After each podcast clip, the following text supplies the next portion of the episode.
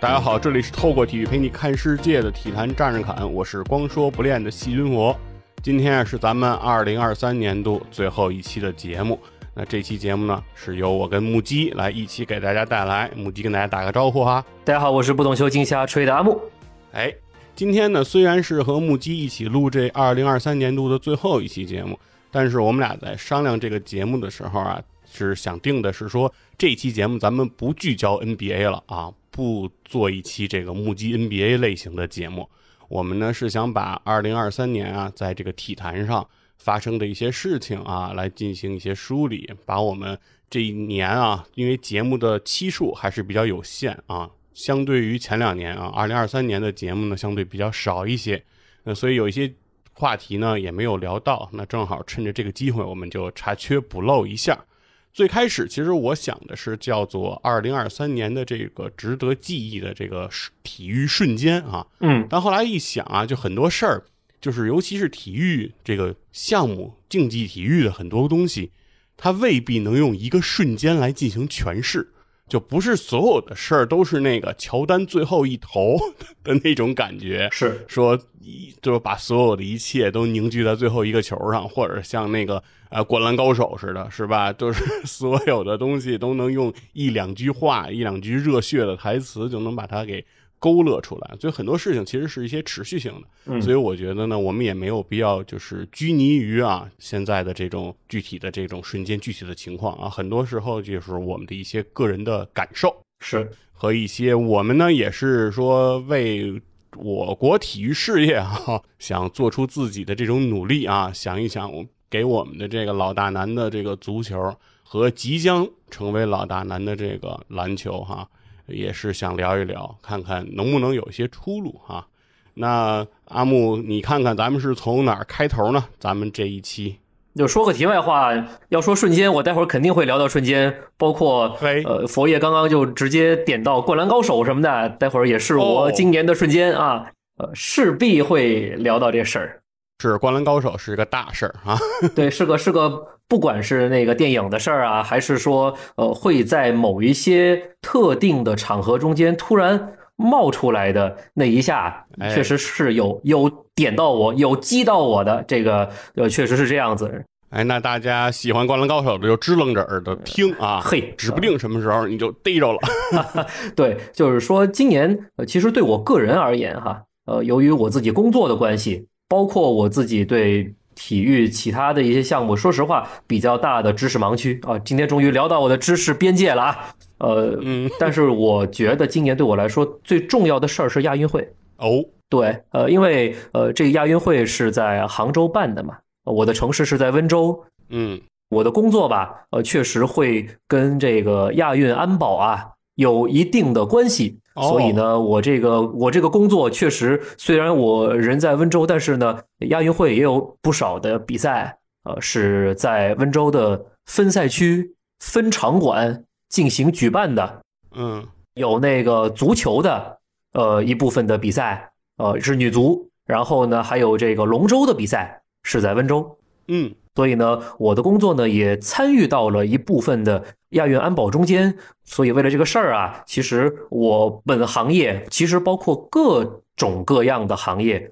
都为之运转了，真的是好几个月，甚至其实是一整年，或者再甚至是从去年开始，哦，因为亚运会其实是延期了一年嘛，是的，其实从去年开始就已经在运作、在筹备、在排不断的有一些方案更新啊什么的，一直在准备这个事儿啊。所以呢，今年确实这个亚运完赛了，大石落地，这是对我的个人的工作而言。当然呢，在紧张的工作期间，我多少还是呃简单的抽时间看了一下，比如说关注了一下这个咱们中国体育代表团在亚运会期间的一些表现嗯，包括说现在自媒体、呃短视频各种平台发达了之后，在不同的平台对亚运的各种各样的情况的一些报道，以及网友们的发声和留言，我自己也作为一个网友，也在不停的关注这个事儿。嗯首先，我想说的是，此次的杭州亚运会最终的咱们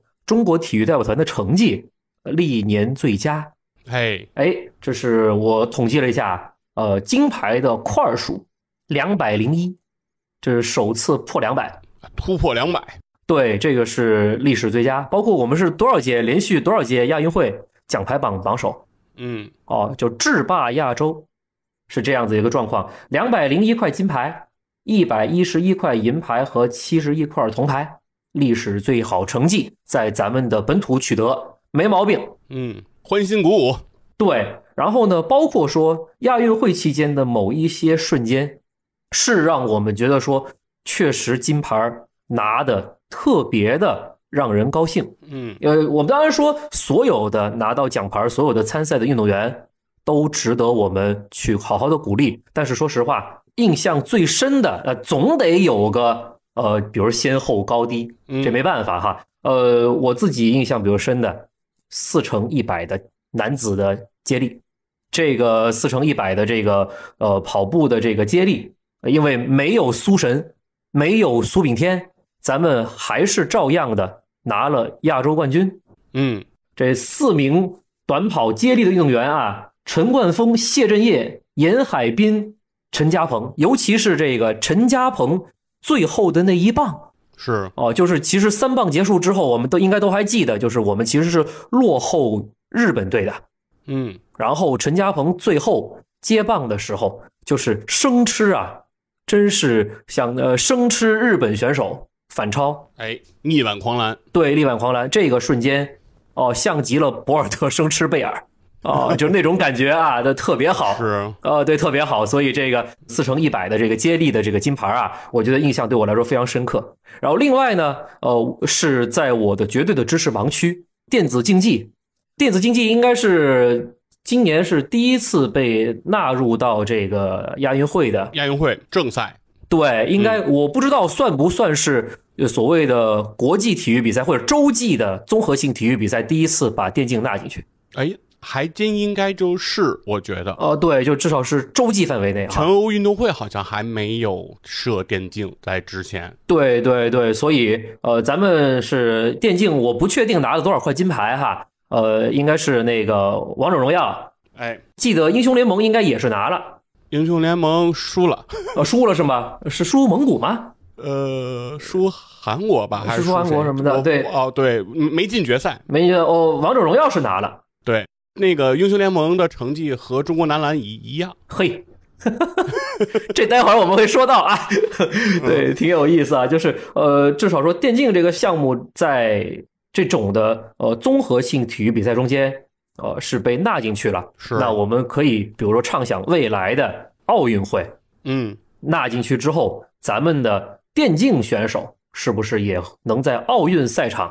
为咱们国家争光？啊，这是一个我觉得是一个美丽的期待。呃，是，说实话，呃，虽然是我的盲区，呃，但是呢，对佛爷啊或者其他的听众来说，电竞电竞的比赛是大家肯定会非常关注的，是，自己也能比如说会参与的比赛。那未来这样的比赛在奥运赛场更大的国际舞台上面能有为国争光的表现，我相信也是一件非常让人鼓舞的事情，是。电竞，我觉得入奥应该是大势所趋的，大势所趋，确实啊是。在不远的未来一定会成功入围奥运会的。嗯，对而且对对，电竞确实比起传统体育来讲，在传播上，在群众基础上，在大家的这种关注度上，以及在互联网的热度上，哦，我觉得就是碾压级别的这种领先啊！就是现在，我觉得可能真的没有任何一个体育项目敢说自己比电子竞技更加的。受人追捧，受人欢迎，我觉得这这个真的没没有任何一个项目敢这样去说话。嗯对对对，所以呢，呃，说实话，呃，我这就是我想，呃，回过头来说的事儿，就是像亚运会这样的洲际比赛，它的影响力，或者说所谓的参赛国家对这个比赛的重视程度，到底还有多少的权重？呃，这是我想就通过刚刚电竞聊的这个事儿，嗯去展开来去想的，就大家对洲际性的综合体育比赛的重视程度到底还有多少哦，啊？因为待会儿我们接下来会逐渐的通过一些比较大家比较熟悉的项目去聊这个事儿。嗯呃，因为像亚运会，很多的国家、很多的项目派出的选手并不是自己最强的选手对，啊，对，所以这跟奥运会可能还不是特别的一样。嗯啊，所以呢是，呃，大家可能有一些重点项目中间派来的其实是二队，啊、嗯等等这样的状况，待会儿都会聊到哈。所以佛爷说的很对，就是说电竞这个事儿，关注度这么高的情况下，嗯，啊、粉丝群体那么庞大，受众那么广的情况下，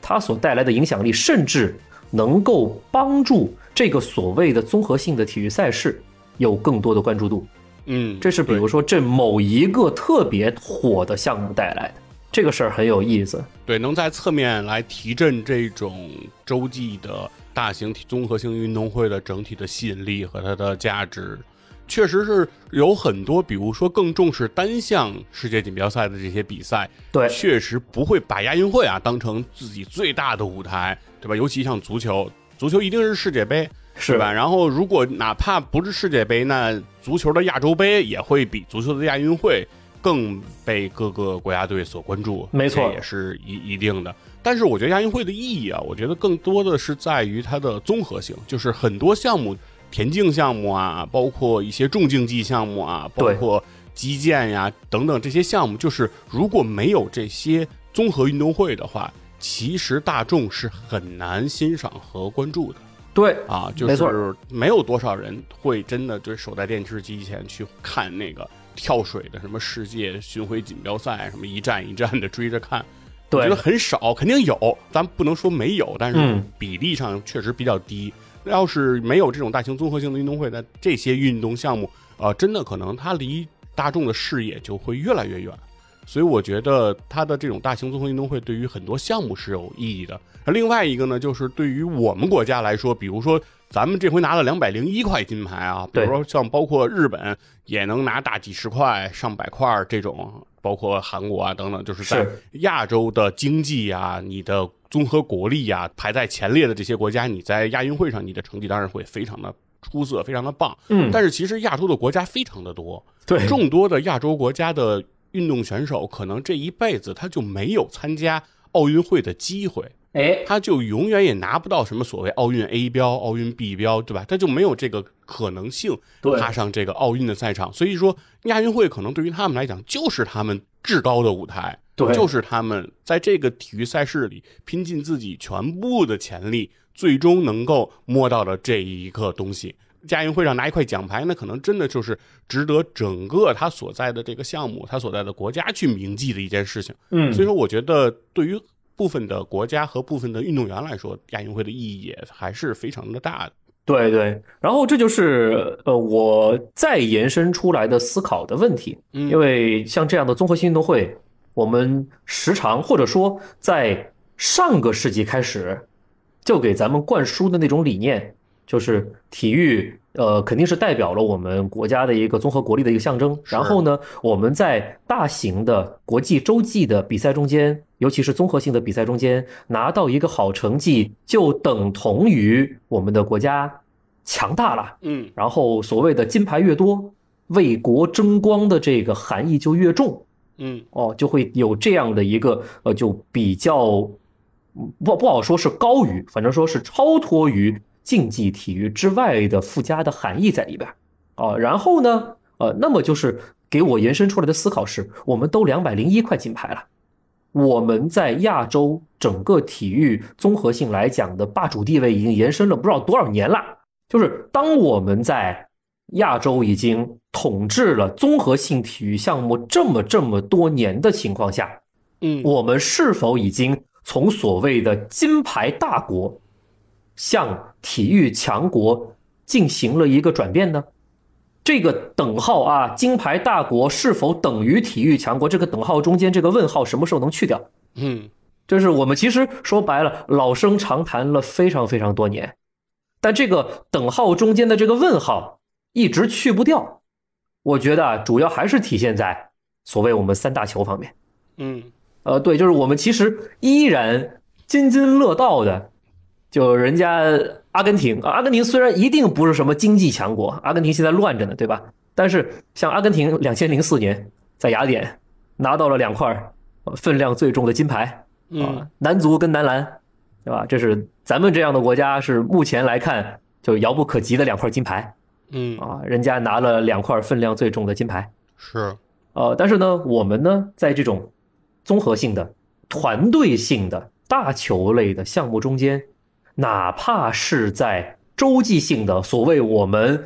称霸的亚洲三大球方面，成绩并不尽如人意。嗯这是我会觉得说非常值得我们思考的事儿，也是我在呃二零二三年真的确实会给我包括很多的球迷呃一些思考的事情吧，一些讨论的一些热点。对，其实一直就在讨论的一个事情，就是说中国现在作为一个体育大国，它的地位毋庸置疑，是吧？我们在嗯奥运赛场上的金牌榜上，我们也是居于前列；对，我们在这个亚运的赛场上，我们具有极不可撼动的这种统治地位。对那我们的金牌数量这么多，但是我们的大球其实的成绩却始终不尽如人意。对那确实一直以来，我觉得也和我们，我觉得总局对于体育啊，国家对于体育发展策略的这种选择也是有一定关系的。对其实，在很早之前，对我们的奥运争光计划嘛，里面嗯一直强调的一个东西，就叫那个小巧男女少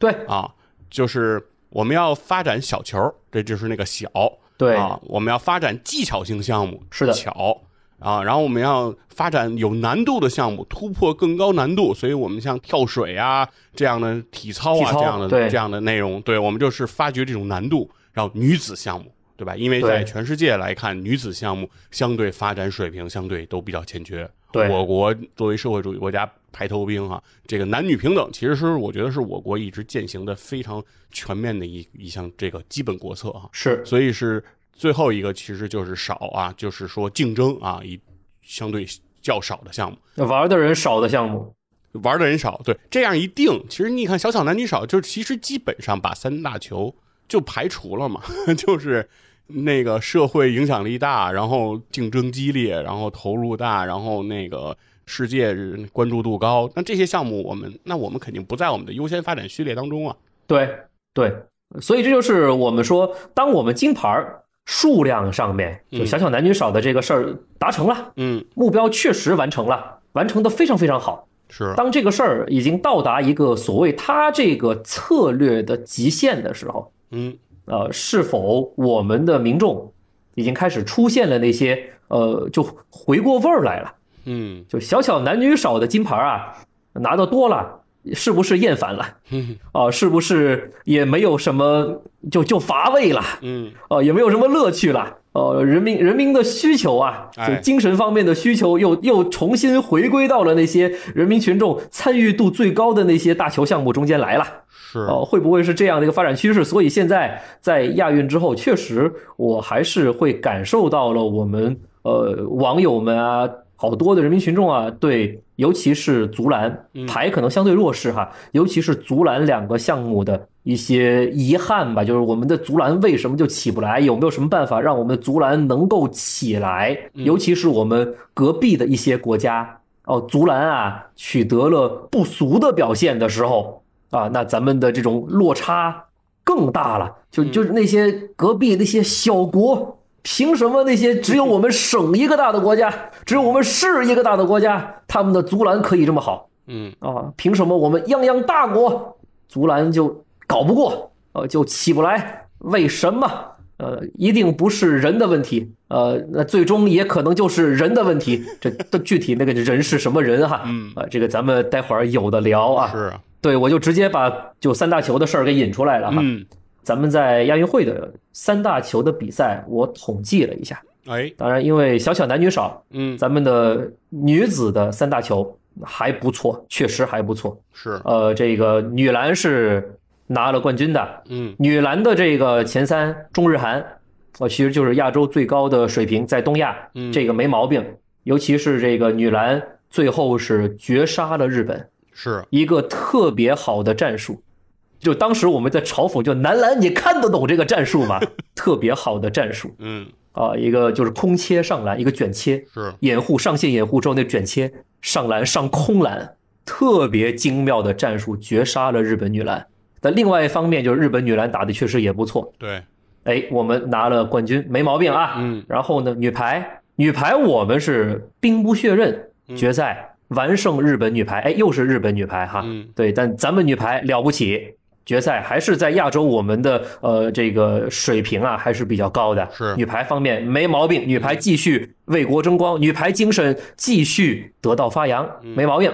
然后呢，女足，女足呢确实目前的发展，咱们女足在亚洲范围内确实不是最强。嗯呃，几年前拿过一次女足的亚洲杯，那也是就是连续打。日韩半决赛和决赛连续打日韩，就几乎都是奇迹的那种是神仙球。嗯，呃，对，拿了亚洲冠军对，但整体实力我们在亚亚洲亚运会上面还是比日韩或者其他国家，包括朝鲜，嗯稍微好像会略逊一筹。半决赛对输日本，然后呢，我们是第三名。嗯决赛是人家是日本战胜了朝鲜，嗯是这样，这是女足的一个情况啊。咱们的呃女子队员哈、其实确实表现还是不错的，不错符合我们的国家发展的战略的，嗯没毛病。对，也符合实力体现。对，就是说我们在实力上有优势的队伍，确实都取得了胜利。对在实力上稍逊呢，我们也达到了符合自己实力的这个成绩。对对，然后男子三大球嗯那就比较的不好看了啊。呃，其实说实话，就是比较好看的是男排，嗯男排是闯进了决赛，嗯输给了伊朗。啊，对，就男排可能我关注的很少，呃，就是听众们，呃，包括佛爷，我不知道男排关注的多不多哈。我是查了资料的，啊，就是伊朗现在在亚洲范围内，那还是比较霸主的。那必须是霸主。我觉得伊朗亚洲男排霸主得快三十年了，九十年代他就是霸主。对，就是在世界范围内，目前这支伊朗男排也是在世界大概是前十二强左右的水准。对，而且好像我印象中就是能够代表亚洲去打世界男排锦标赛的，一直也就是伊朗。哎，好像我们中国男排对就没有过打这种世界大赛这种是就是男排世界杯啊这类似资格，好像反正有几次也是，比如说在这种资格赛最后被伊朗就是给拉下马了。对就是我们对对想赢伊朗确实特别难。对，而且啊，这一次男排呃拿到了亚运会的银牌，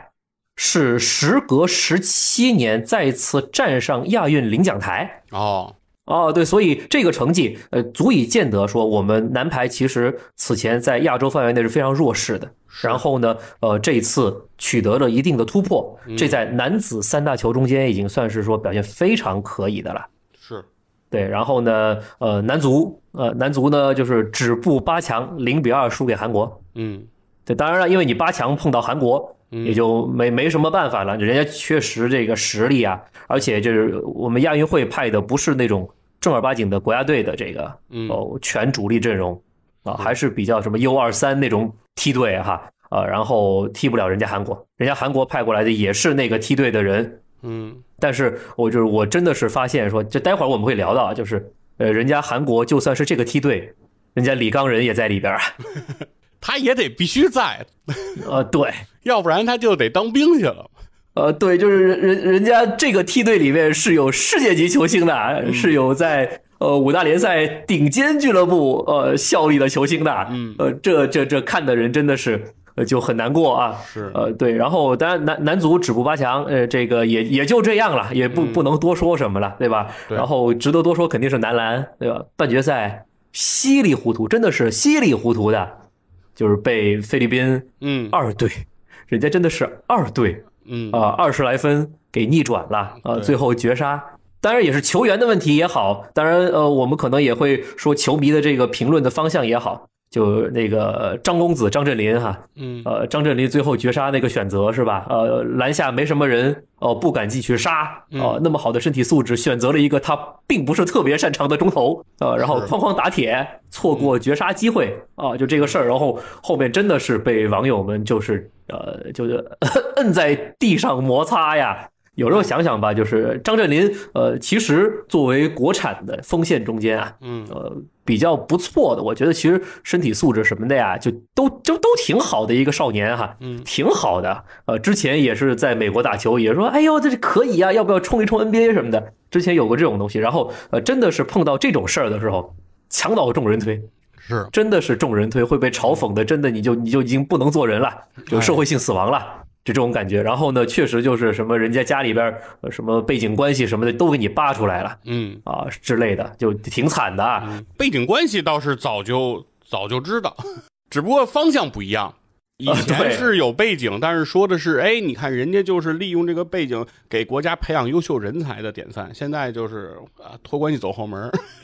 对，就完全变成这样了。对，画风完全变。同样的论据，你可以说出不同的 观点。对，角度有好多哈、真的是。嗯是呃，当然了，呃，当然了，呃，就是其实要赖赖全队，就是领先二十多分被一菲律宾二队嗯给这么逆回来，又是咱的主场，就可谓耻辱。嗯，莫名其妙。呃，对，然后这个咱们总局副局长真的是开会点名批评男篮。嗯，被点名了。就丑啊，真的是丑啊，啊，这太难了，确实是，呃，所以我们的就是，尤其是这个男子的足篮啊，嗯，呃，这成绩，呃，在亚运会上面是给咱们中国体育代表团给抹了大黑的，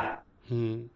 然后包括说，其实呃，男足呢是在包这个足球这个项目吧，男咱们国家的男足就亚运会之后吧，多少靠着这个世界杯亚洲区的预选赛啊，多少其实还有点儿把那个场子啊，好像好像给找了点儿回来。啊，这是我觉得我可以开始聊的事儿，就直接开始聊男足哈。嗯，呃，因为今年其实嗯，男足出的事儿多，是挺多的。 我们足协都没有处级以上的干部了。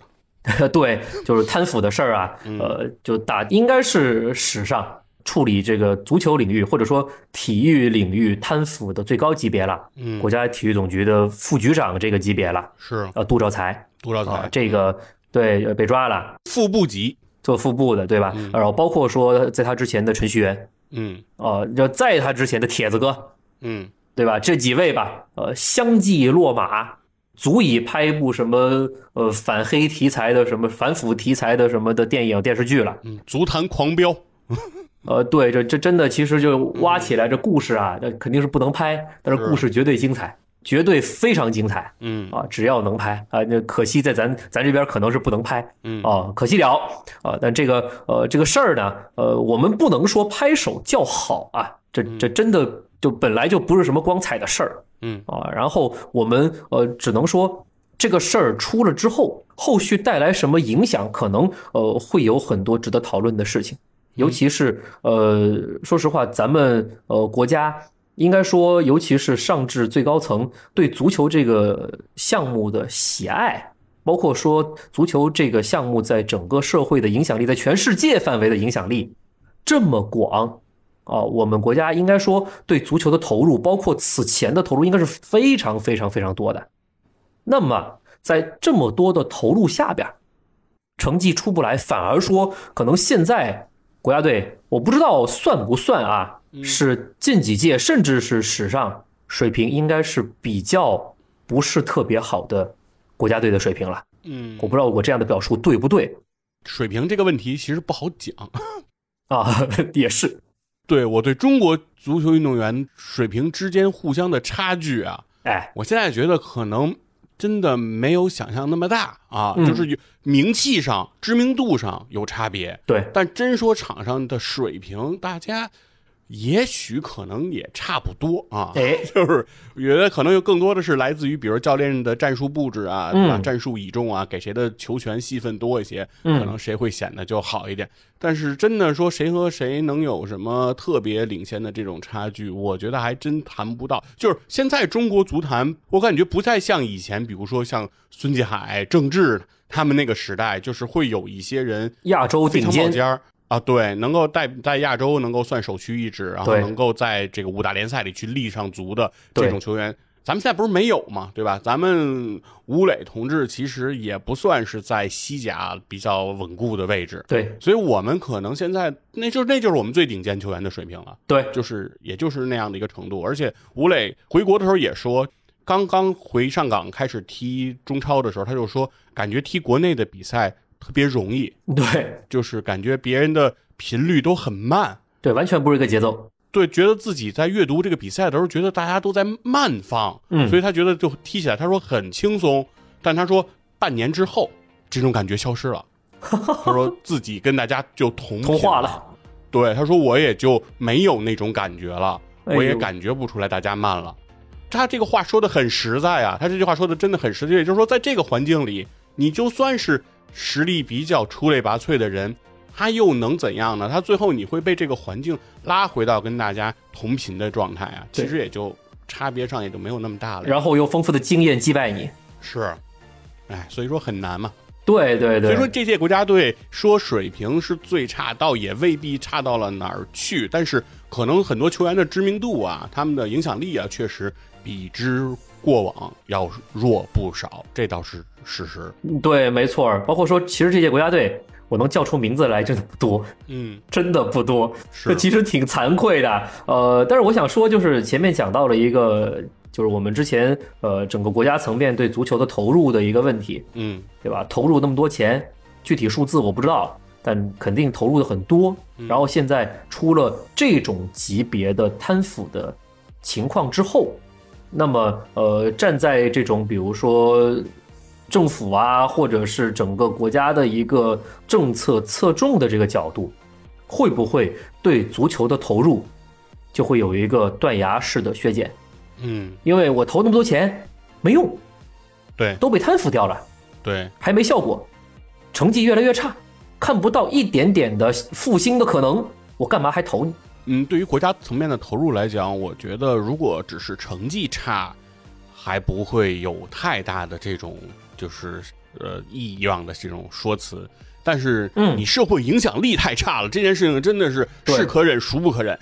怎么对交代啊？就是花了这么多钱，最后你打造出来的就是啊这样的一个形象，这样的一个典范。那从事整个行业的人都是些什么人啊？对吧？那我家长怎么会放心把自己的孩子来投入到这个行业、这个产业当中？你都慢说是去当职业球员，那就是去参与职业俱乐部的经营，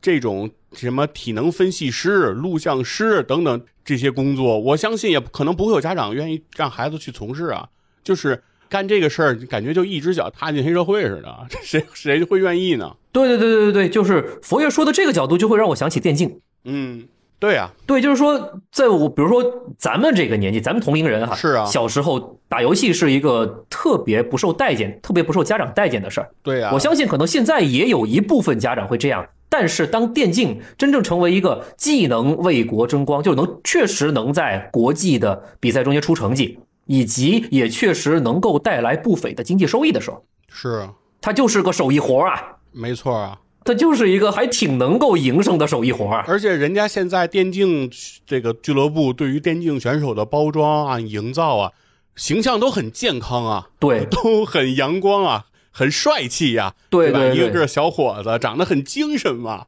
对，这个大家就觉得很好啊。这些年轻人很有斗志，很有抱负，对然后大家在一起合照啊，然后胜利以后的那种欢呼，很给人带来热血沸腾的这种这种感觉嘛。那对对就觉得就会觉得这个项目也没有那么不堪嘛，对吧？就不会至于像李晓峰那个年代是吧？说吃一块钱一个的水煎包在网吧里熬。对对吧啊现对，在肯定大家就会。就会各个方面对这个东西的投入，包括社会上的各种资源，也愿意在这个项目上去进行投资嘛。对对对吧？比如说，我要是让一个电竞队给我做个代言，那我的产品的形象，我品牌的形象也达到很好的树立啊，这都是非常好的事情。但足球怎么弄呢？对吧？你让一个足球俱乐部代言了你的公司，我的天，你是不是在这里头有事儿啊？你这个老板是不是应该查一查呀、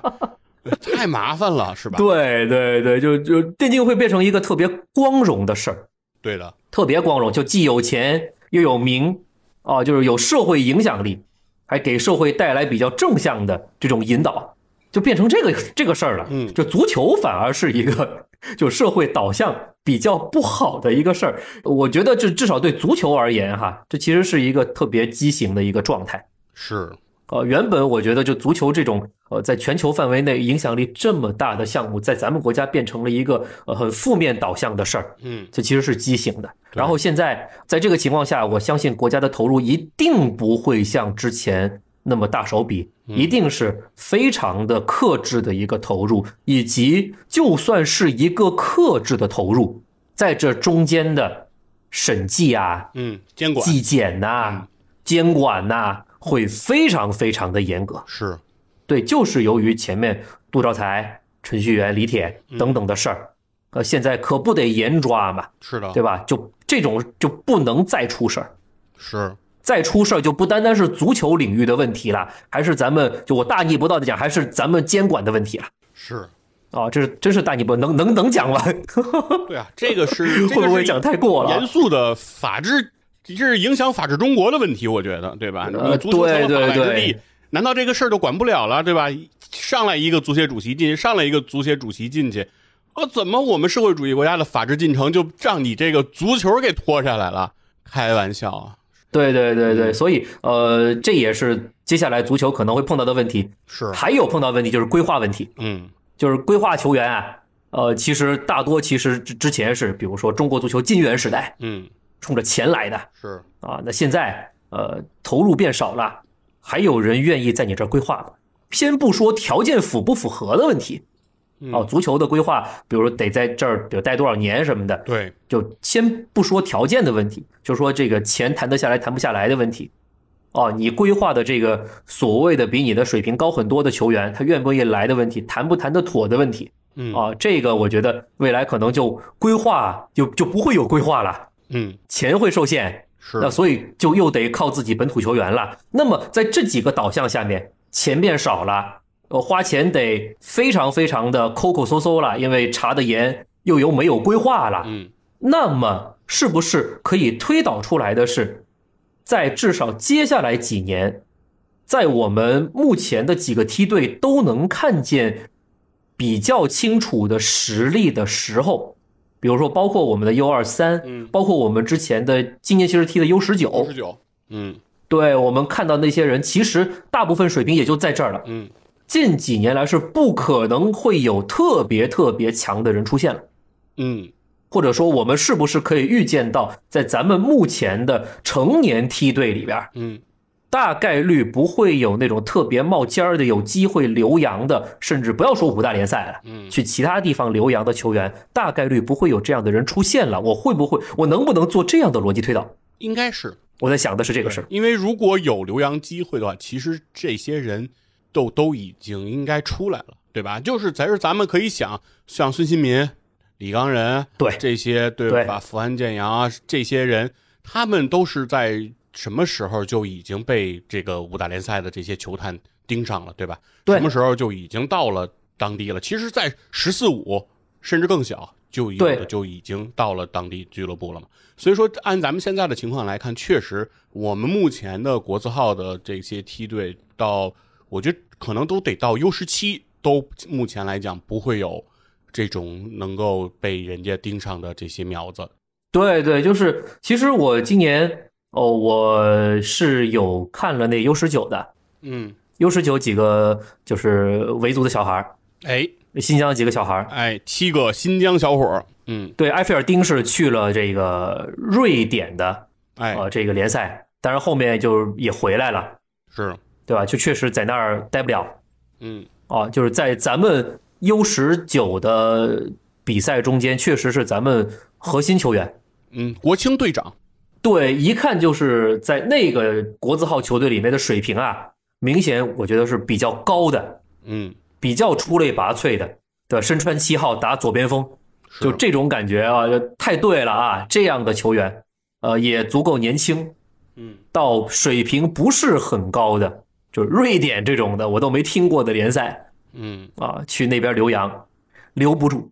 根本没有机会。那足以见得说，这水平啊，真的就只能到这儿了。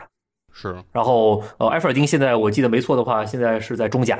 是对？吧？呃，比别的，比如说呃穆塔利甫啊之类的，其他的就就 U 十九的中场什么的，呃，还有在中超的，呃，穆塔利甫是在成都龙城吧，我记得没错的话是啊、之类的。目前中超是有三分之二的球队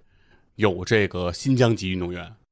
对对现在对，新疆籍球员确实在整个中国职业联赛赛场上是一个一抹亮色的这个风景线哈。是的，是的，之是前的。这些名字相对来讲比较少被人关注啊，呃对但是现对在对好像越来越凸显。我就感觉金元时代退却之后，新疆球员的实力被人所看见了，就是这些大牌外援走掉之后啊，然后发现，嗯，他们其实长得跟外援也差不多。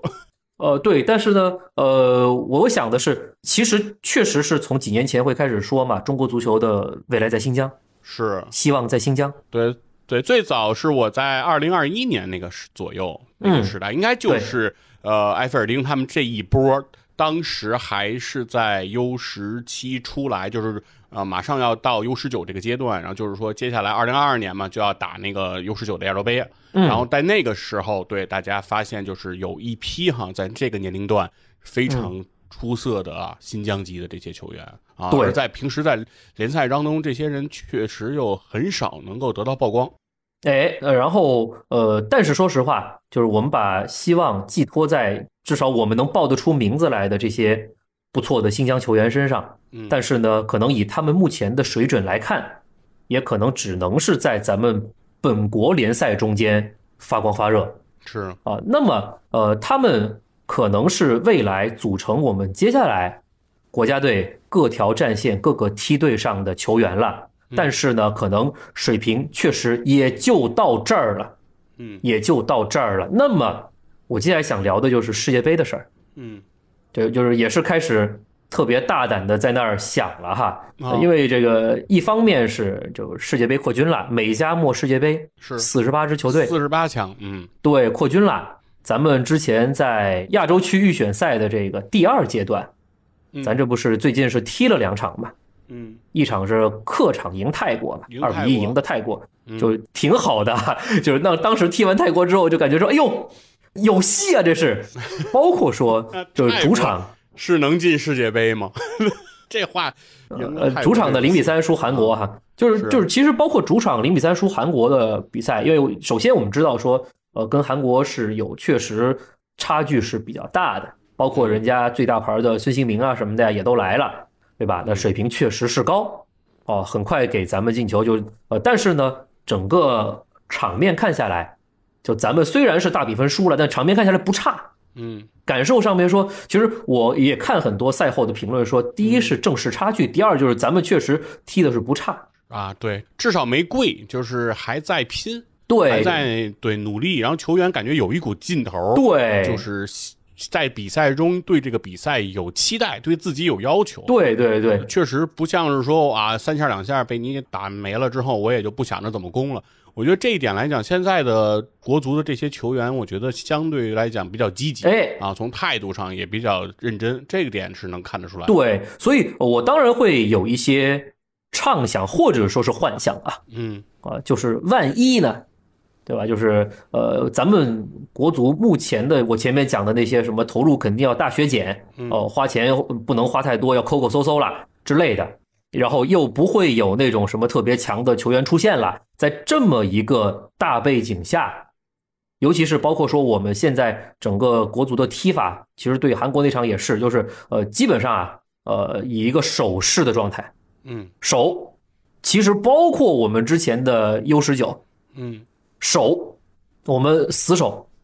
防守，然后呃守住局面之后伺机打反击。哦，我们 U 十九再这么打，然后我们的这个呃亚洲区的预选赛也会有一些情况下会这么打。哦，以一个好的反击机会去打。说实话，就是我们这批球员几几个梯队的球员吧，他没那种说在前场踢出精妙配合的那种脚下技术，确实没有，没有啊，没这个能嗯力。所以啊，呃，就是靠，真是靠那种意志品质，是靠互相的协作去守。就呃，其实这个跟篮球啊有类似的地方，就进攻可能我今天晚上手感没带，但是我的防守一定是靠我的双腿去给它防出来的。嗯防守真的是靠意志的是，啊。这个我们至少看到目前这支男足啊，这口气憋着那股劲儿嗯是在的，比较团结，比较怎么说？我们说个不好的词儿叫忍辱负重。哎，对，团结其实是很重要的，就是防守尤其能看出来团结不团结。对防守很多既定的防守套路是练的，对然后是大家跑出来的，就是什么时候往上逼，什么时候往前压，这个防线是要整齐的。对，这件事情其实还挺见这个球队的训练的，就是防守确实是靠练这样出来的对对啊，就是进攻有的时候靠个人天赋可以解决，对对但对防守确实不行。嗯对，然后其实防守还有个事儿，就是其实挺耗体能的，因为呃自己一直处在那个被动的状态，要跟着别人的节奏走，跟着别人的球的呃运转去走，那其实比在那儿持球倒来倒去的那种体能消耗要大很多是，哦，所以这其实不容易啊，真不容易，因为我们没有那个技术，嗯，所以我们只能说靠拼。而这种情况下，如果啊，万一的万一，咱们给拼到世界杯里边了，那么我们前面说的所谓的投入问题啊，什么问题啊，可能又会有一个变宽松的可能性，因为出成绩了。嗯，那你要是真进了世界杯了，怎么都行。 对，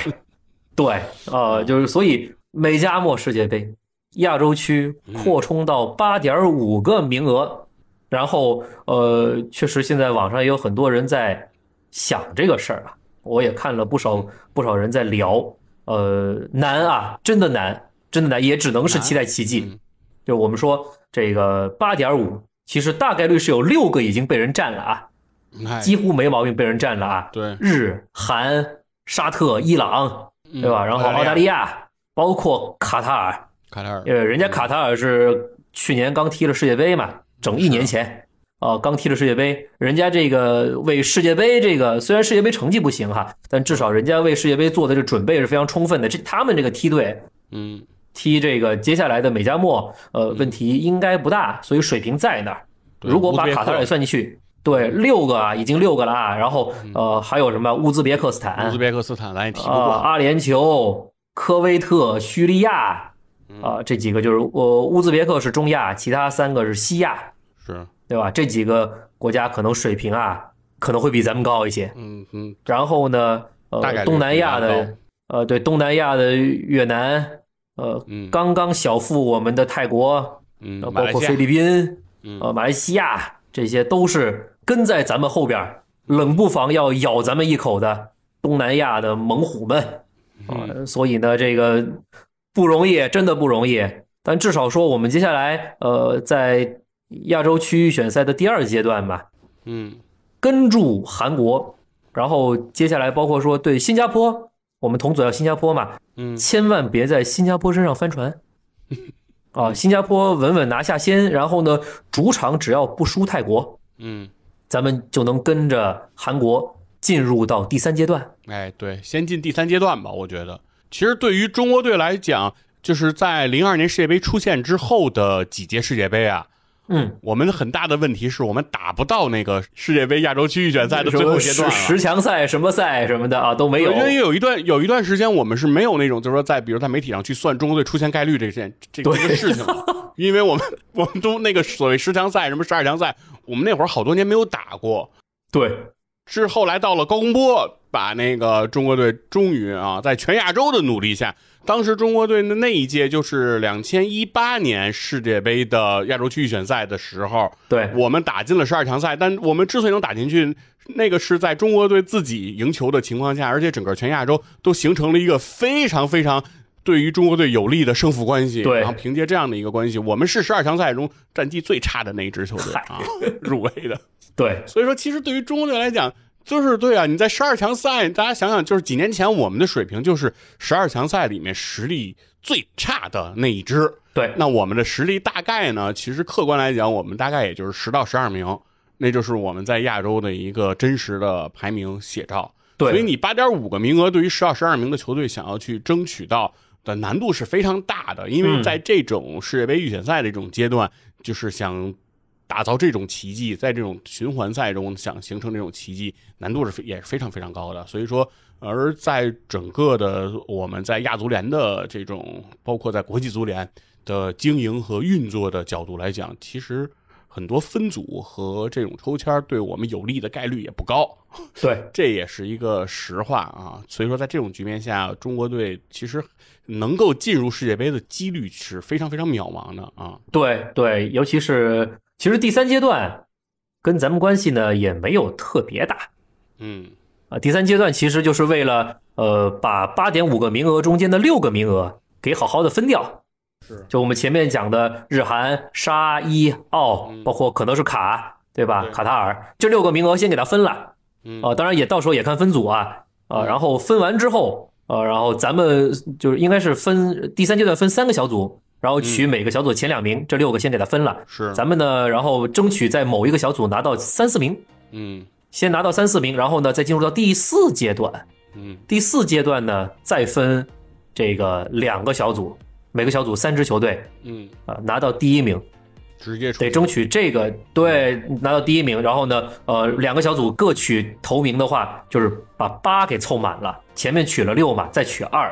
是这样的。那零点五呢，我是觉得是意义不大嗯啊。零点五呢，打人家非洲还是南美的。这个另外一个零点五啊，我觉得就是希望也渺茫，嗯啊是这样，所以呢，只能是第四阶段那个再分出两个小组来的小组头名，这是咱们最后的机会。那在咱们这个过程中间，你想赢，你势必要碰到前面我们讲的，比如说西亚的某些科威特、叙利亚，嗯包括东南亚的越南、泰国、菲律宾或者是马来西亚等等，你势必要碰到这些，你得咬得下。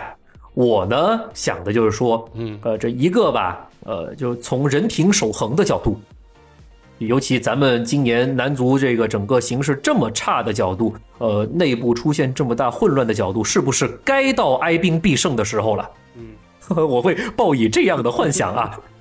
就就是得是。找点事儿来冲冲喜啦。对我，我觉得事情是这样，就是说出现几率很渺茫。对就是大概率上来讲，这届比赛你冲不出去。对，但问题其实我觉得是摆在每一个运动员面前的，就是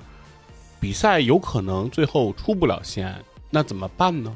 嗯，就是这场球你赢了也没用，那你怎么办呢？嗯，你就不踢了嘛，对吧？对，你就你就被人，你就你就说每个人在自己的工作岗位上，比如说今天这个工作你做完了，你不能升职，嗯你不干了吗？对吗？嗯就是你接待完这个客户，今天你分不了你销售提成，你就让人滚了吗？嗯就是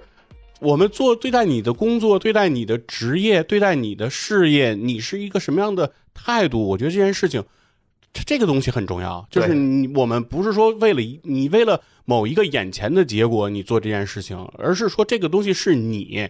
就是为了你这个事业，你从小四五岁就开始练球，嗯练到你二十多、三十，练了二十多年，踢了那么多职业比赛，对吧？拿了联赛冠军，拿过亚冠冠军。你现在代表国家队，这可能是你最后一届的国家队的比赛，嗯最后一次为一个大赛去做这个冲击，嗯那赢不了就跪了吗？对吧？就是你这个东西，我觉得是你每一个其实球迷想要看到的，就是你对待这件事情的态度。就说回来，就是男篮世界杯上你最后打菲律宾输了的那一场比赛，其中很大一部分原因不就在中场的时候知道自己赢了也没用了嘛，嗯，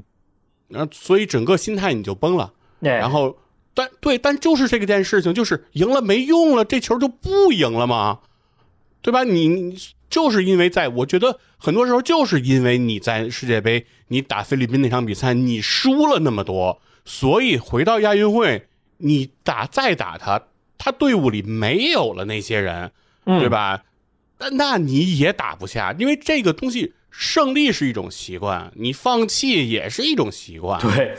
对，你你就没有了那份咬牙的决心了。我觉得有的时候就是，这是关乎到我觉得其实每一个人的选择，就是我们都不是说要求成绩你踢成什么样，嗯对吧？就是你可以出不了线，但输了又怎么了呢？你是没有人说你的人生一定全是全胜，对你从小到大也没输过，对哇怎么可能啊？但是你就算输，你起码说要对得起自己身上的这件国家队球衣吧？嗯，就佛爷说到这个事儿的时候，嗯我脑子里面突然有个有一个奇想，当然是不可能实现的奇想，嗯但我觉得可以可以，我非得说出来啊，嗯就咱们现在这支男足啊，找谁过来，也许会有个奇迹。，哎，我脑子里真的我只有一个人选，哦，穆里尼奥。 我真的只有他一个人选，嗯我觉得太可以了，嗯太可以了。就就呃，一个就是确实我们现在呃有那口已经有那口气在了，嗯就哀兵必胜的那个，就是或者说就是呃哀兵吧，别说必胜了，哀兵这个气在了，忍辱负重这个气在了是。然后呢，实力水平呢，确实也确实不如人家，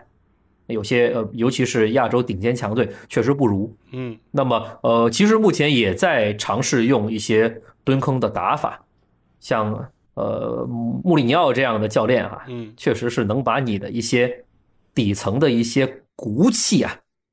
给激发出来，是，对自己也狠，对球员也狠嗯啊，然后把你这狠劲儿啊给逼出来是，啊，然后确实会让一些球员对你产生莫名的敬仰和崇拜嗯啊，就莫名的相信你。是，啊，对，就就就突然会想到这个，我就可能就是我们国国家队现在需要这个东西，是就是不管怎么样，我面前是一个我绝对不可能战胜的那种级别的人，但是我想拼拼看。对，穆里尼奥这样的教练哈，他以往的执教经历，他经典的那些战绩，哦、就摆在那儿，就是我拼拼看，你不一定能弄死我，你只要不弄死我，我就弄死你。哎，呃，就是那种感觉啊，那种感觉特别好，呃，很解气的那种感觉啊，所以也是其实是期待咱们国家队，嗯就是至少目前包括接下来几年，如果呃这次的这个美加墨的预选赛呃出不了线，嗯那其实接下来几年那个梯队新的梯队上来啊，就是今年的 U 十九，未来未来慢慢接班上来，可能呃也会是类似的状况，嗯类似的窘境。是，可能我觉得我们我们国家应该是零八零九嗯会有一波儿，就是踢的还不错的孩子，应该现在呃好像其中有不少现在已经在国外了，那一波儿里面可能会有一些，就是现在可能十二十三，嗯嗯，这个年龄段的小孩儿，对，应该有一些踢的还是不错的。有可能啊，这些人因为已经有一些孩子现在就在欧洲了，哎所以他们有可能会在比如说五年之后啊，六年之后，进入到我们视野。对对对，进入到视野，进入到这种主流的这种联赛当中。如果其中他们有啊，咱们不往多了说，两三人两三个人对，在五大联赛的一些球队拿到一些位置，嗯，那可能我觉得中国足球队的未来的这种实力哈和整体的这种情况和局面会发生一些比较大的改变。然后如果继续保持，比如说八到九个这样一个呃世界杯的出线名额的话，那个时候有可能中国足球会在真正意义上，在纸面实力上啊，我们是理所当然的可以拿到这样一个资格。对对对。然后我我会我会想的是一个就是咱们在新疆的的布局，嗯对我相信新疆未来会有不断的人才会被输送出来。，对，我觉得这个注这个布局不会断，其他的一些投入可能会有呃大幅削减，是新疆的这边的布局，我觉得不会断。嗯这是一个。然后另外一个呢，可能比如说呃，其他层面的一些青训，像恒大出事儿了，嗯但是恒大的足球这边貌似没有太大的，好像出现大的问题。这个我不知道我描述的是否准确嗯啊。然后呢，包括我自己在互联网上也有看董路嗯，搞的青训，足球小将，中国足球小将，嗯对，在国外和国外的那些大俱乐部的少年梯队嗯进行的一些比赛，嗯。好像里边也有一些看起来还不错的小朋友。哎，对，其实我提的这个，在现在在欧洲的一些这种小的球员，零八零九的啊、其中很多就是从中国足球小将里面脱颖而出的。对，所以如果说我也在想说，其实大家都在赌，或其实不是我们在赌啊，我们作为观众只是看官而已啊。嗯其实像呃董路这样的人，也是在赌，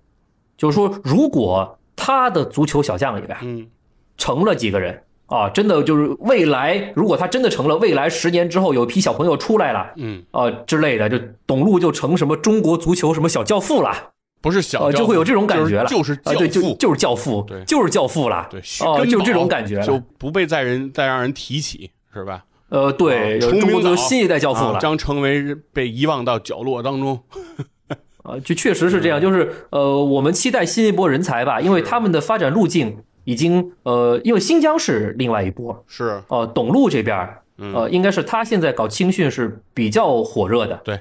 比较热闹哦嗯他，带那一波小朋知友。名度比较高。对对对，其他的我不知道，恒大青训啊或者别的青训嗯会不会也有一些强人出现？对，其这实是我们所整期待个的青训的系统在做这件事情的人是非常多的啊。中国嗯足球青训，我觉得很多人都在为这个事情努着力，对，包括孙继海。嗯啊，也一直在投入这种青训，尤其是会到比如说像贵州啊，嗯像一些相对经济可能欠发达的地区，嗯，然后去比如说搭建自己的这种青训基地，对，可能也是给家庭条件有限的孩子想挖掘出一些好新苗的出路子，然后对对，能给出另一种人生的选择吧。我觉得其实也是不错的，就对是既能带动当地经济的这种发展，也能够给当地的孩子在选择当中人生选择上多一条路。我觉得都是很好的。我觉得其实可能未来足球，我觉得逐渐会向这样的一个方向去倾斜，就是说不再依靠所谓国家大政方针的这种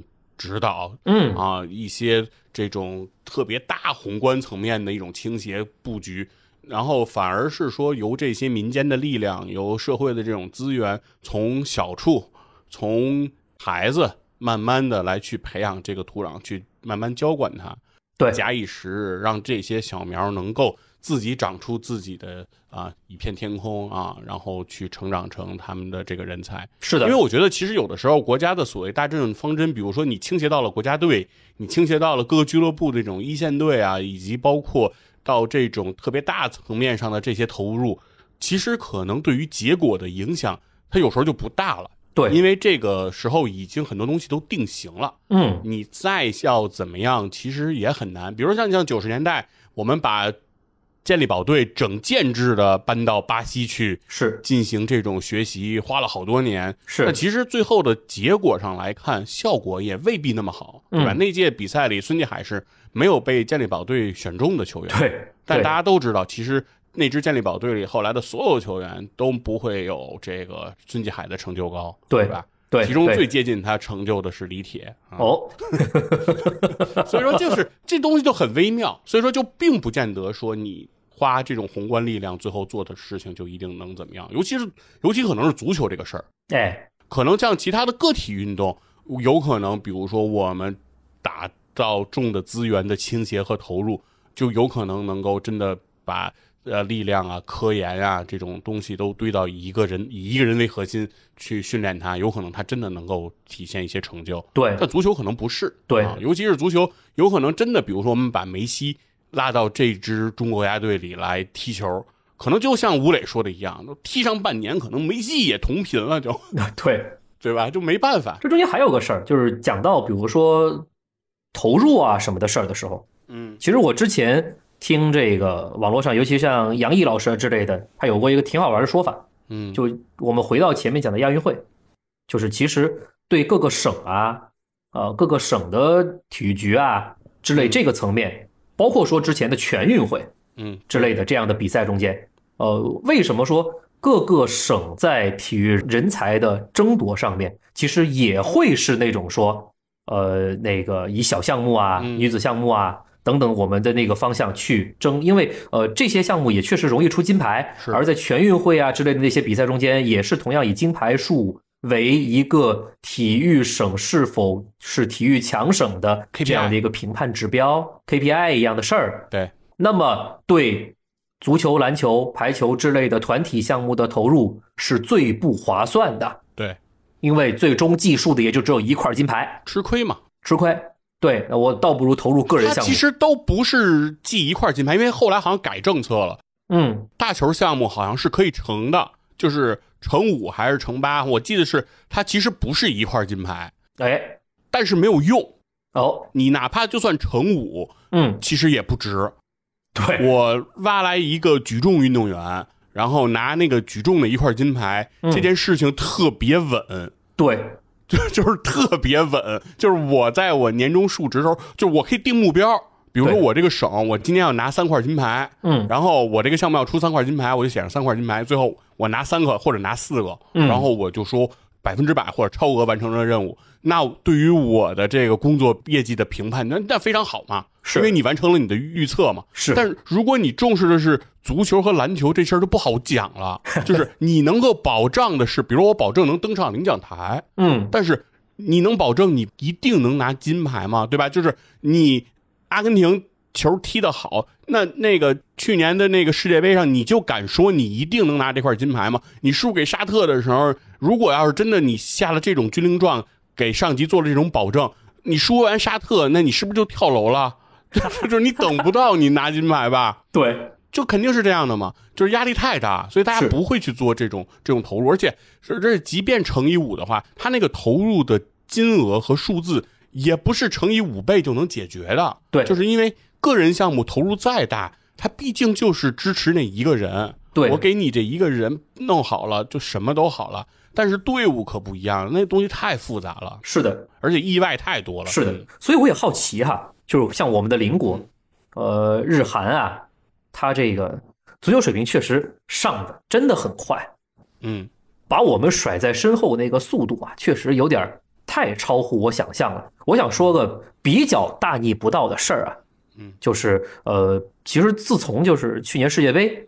之后吧，或者世界杯期间吧，我我真的是呃挺关注像日本男足这样的球队，嗯啊，我身边同事也也会呃说我批评我，啊就是为什么会那么关注日本男足之类的。他为什么要批评你啊？呃，就是当然当然会有一些政治因素在嘛，对吧？也不妥当嘛，对吧？哦，在在纪律部队，然后关注日本足球是不被赞许的行为。呃，那可势势必会有一些有色眼镜，对吧啊？但是呢，呃，就确实是这样。我我所以我也在想说，我我提这个事儿合不合适？包括待会儿提男篮的时候，我都会提到日本的。对啊，就挺挺不挺那个什么的。呃，然后呃，主要就是说我我的落脚点在于，大家都是东亚人种，嗯，是，在大球上面就就别拿人种说事儿了。嗯哦，对，人家既然呃像日本这样的呃跟我们同同人种的这样的呃国家队，能够在世界级别的舞台上面踢出如此高的水准，包括近期的一些比赛，继续啊、呃碾压了人家德国战车，哦，就继续在各种各样的国际的友谊赛中间。呃，嗯踢出了让原本世界的老牌劲旅们都难以想象的表现。嗯哦，就就就真的会在想说，别就别拿人种说事儿。嗯所以我在想的是，既然日本男足，包括说韩国男足嗯，都能踢到这种水准，我们踢不到这种水准，就不要拿人种说事儿，还是拿人说事儿，嗯一定是我们在管理啊、在培养啊等等方面出了问题，就不是真的不是人种的问题。是，啊，我所以我是我是以这个为落脚点，现在才会这么关注这个呃日本，包括个别的韩国球员。然后呢，发现的当然会发现区别，像韩国的整个国家队的发展，包括他现在的国家队的整个水准，它是一个明星特别高，一般球员呢可能就差距会略微的大一点的那种感觉，就比较踢明星足球。是，日本呢整体性更好一些嗯，也有明星，但整体性会更好一些。呃就是整个球队的整个，比如说首发也好，替补也好的实力差距没有那么大。韩国呢，拔尖儿的那几个，像孙兴敏、嗯呃李刚仁、呃后卫线上的那个金敏哉，前锋线的黄喜灿。是啊，这几个我能报得出名字来的啊，那确实都是在五大联赛，呃，人家踢主力的啊，呃是特别厉害啊。对，然后日本呢，呃，我基本上能能把人家国家队全报全哈，确实也都是在五大联赛效力，是啊，呃球员也确实就能得到就是五大联赛各种的俱乐部的认可。人家既然能在五大联赛踢得上球，也就意味着呃一个默认的逻辑是，人家的身体对抗是没有问题的，嗯不然你根本不可能在五大联赛立足，是，你的身体绝对是 OK 的。嗯那么也就不要说是人种什么亚洲人、东亚人的身体就怎么样，就不适应这种大球的对抗，无法跟白人人种和黑人人种做对抗。好了，这个事儿不是那么的直观了，或者说不是那么的重要了。嗯哦，这是我的一个默认的逻辑。然后可能在身体对抗基本能够达到五大联赛要求的情况下，那就发挥各自的水平了。有些球员他确实就是脚法特别好，有些球员他确实就是大局观特别好，有些球员他就是比如说射术特别好，有些球员防守特别好，等等等等。练自己的技能去吧。有些球员球员速度特别快，亚洲球员也有快马，没有问题嗯啊。其实都能起来，都有机会啊。那我们的球员，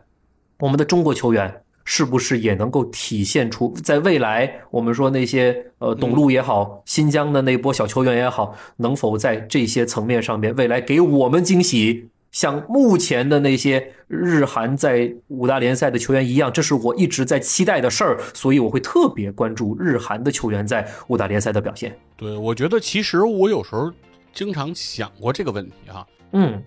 日韩的足球的发展为什么会比我们快这么多哈、成长了这么这么强？嗯其实是我在思考过这么一个问题之后，会想就是说想到这个投入的问题，比如刚才木基你也聊说国家给足球这个项目投入的钱很多哈、嗯但我觉得其实有的时候就是这种，我还是像刚才那个观点一样，就是这种大政方针上的这种投入和真正你能够落实到出这种具体的优秀的球员上，我觉得其实会有很大的差别。嗯然后我就在想它的原因出在哪儿了呢？后来我就想这件事情就是，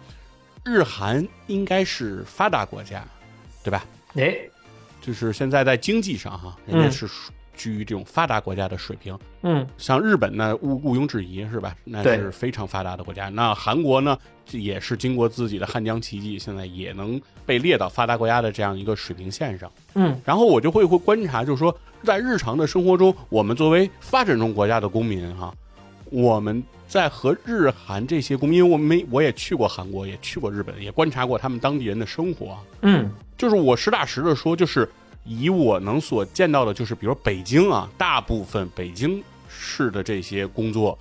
和我身边的这些人，大家在衣食甚至住行这些方面，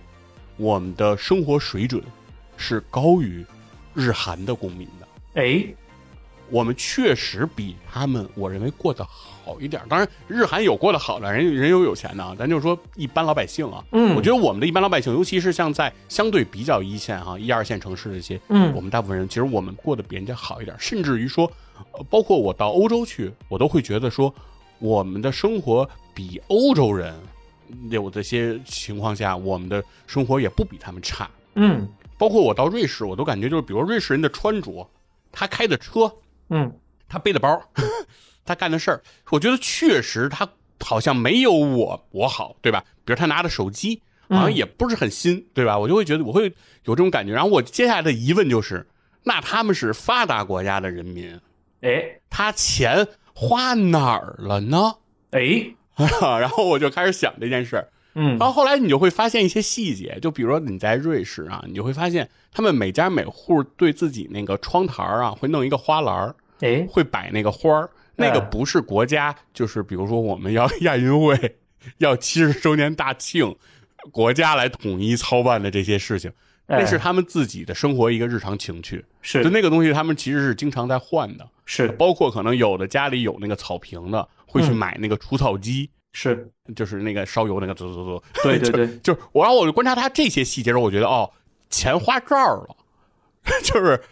穿的确实人家也不穿大牌儿，人家也不背 LV，、哎对但是人家那钱哪儿花哪儿，人家对吧？人家买那除草机了哎啊、人家保养除草机，人家还得打理这些草坪，这东西挺花钱的，嗯是吧？我发现这事儿了。然后你到日韩，我会发现什么呢？就是我发现他们的整体公民的体育的素养是比我们要高的。哦举一个简单的例子啊，在日本，在日本的草坪上，我见过日本的这个中学生一类的哈，嗯他们在这个草坪上打排球。我哦，还不是说他们踢球和打篮球的水平，就是打这个排球，就是接这一传。对传电传电对就是几对对个人围一个圈儿就那样玩这个，是我我我就觉得哎有点东西，嗯因为这个东西其实是要有一定的这个体育能力的，就是我们日常中有人爱打篮球，有人爱踢足球，但是真正比如说去一个草坪上说咱俩今天就发发一传吧，嗯 就是。干玩这个的确实不多。首先，一个是它也没有那么那么有意思啊。对二一个是这个东西很多人做不到啊。对，就是我发过去一个球，你垫得回来吗？这我我因为这个东西是需要我觉得一定的水平的，还疼所以我从我从这个侧面感觉到，还有一个就是在韩国，哎我是看到他们有小孩在那个就是街边有那个就是反正也是一个相当于跟体育公园那个地儿，嗯他们在那儿自发的就在那儿玩那个体操，哦，对，就是做那些比如体操的什么倒立啊、嗯劈腿啊、劈叉呀、就是类似这种这种动作，嗯在那儿在那儿，他不是有教练在那儿训练啊，他们就是在自己玩儿，就是他把这个得当成一种玩儿。嗯所以我通过这两件事儿发现，就是他们的体育的素质是比我们高的。哦然后进一步我就想，还是钱花哪儿了？嗯可能钱就花这儿了，嗯就是花钱练了这些，嗯花钱学了这些，嗯我们可能不会花这个钱去干这件事儿。比如说，如果我现在，比如我们家孩子，就是我们家孩子，我可能会，比如给他报一个美术的班儿，嗯给他报一个是那个什么学数学的班儿啊，学英语的班儿这种，我们可能有在报。嗯但是，比如想到体育呢，我就想，就是因为我本人我体育天赋没有多好，哎然后我媳妇儿也不是一个说特热衷说那个身体力行的那个体育锻炼的人，嗯所以我们就会觉得说，我们可能是不是具有特别强体育天赋的人，嗯孩子以后也不可能走体育这条路，所以从一根儿起，我就没有说要给他去报这样的一个一些兴趣班的这种想法。嗯包括我媳妇儿也说，比如说给孩子报一个美术班啊，跟着那个美院的那个老师在学。我说你将来是想让他以后，比如说以这个为特长，你怎么样？你对这件事情有什么期待？我就是说没有期待，嗯就是觉得他挺喜欢的，嗯，就就先学学吧，就是能花得起这个学费，咱就学一学。嘿，而我就在想，就是可能我们身边现在也应该有一些家长开始，比如说让孩子去，比如说去练个篮球，对吧？嗯上个什么东方启明星啊，什么去练个足球，是那目的是什么呢？就是没有目的，对，就是孩子可能挺喜欢的，我们就玩一玩吧。对，就是我觉得只有在这种情况下，有可能这个就是我觉得日韩为什么今天他培养出了孙兴民这些人，就这些人是在整个这一群人当中以他们为基础冒出的那个金字塔的塔尖，对，就是大批量的人是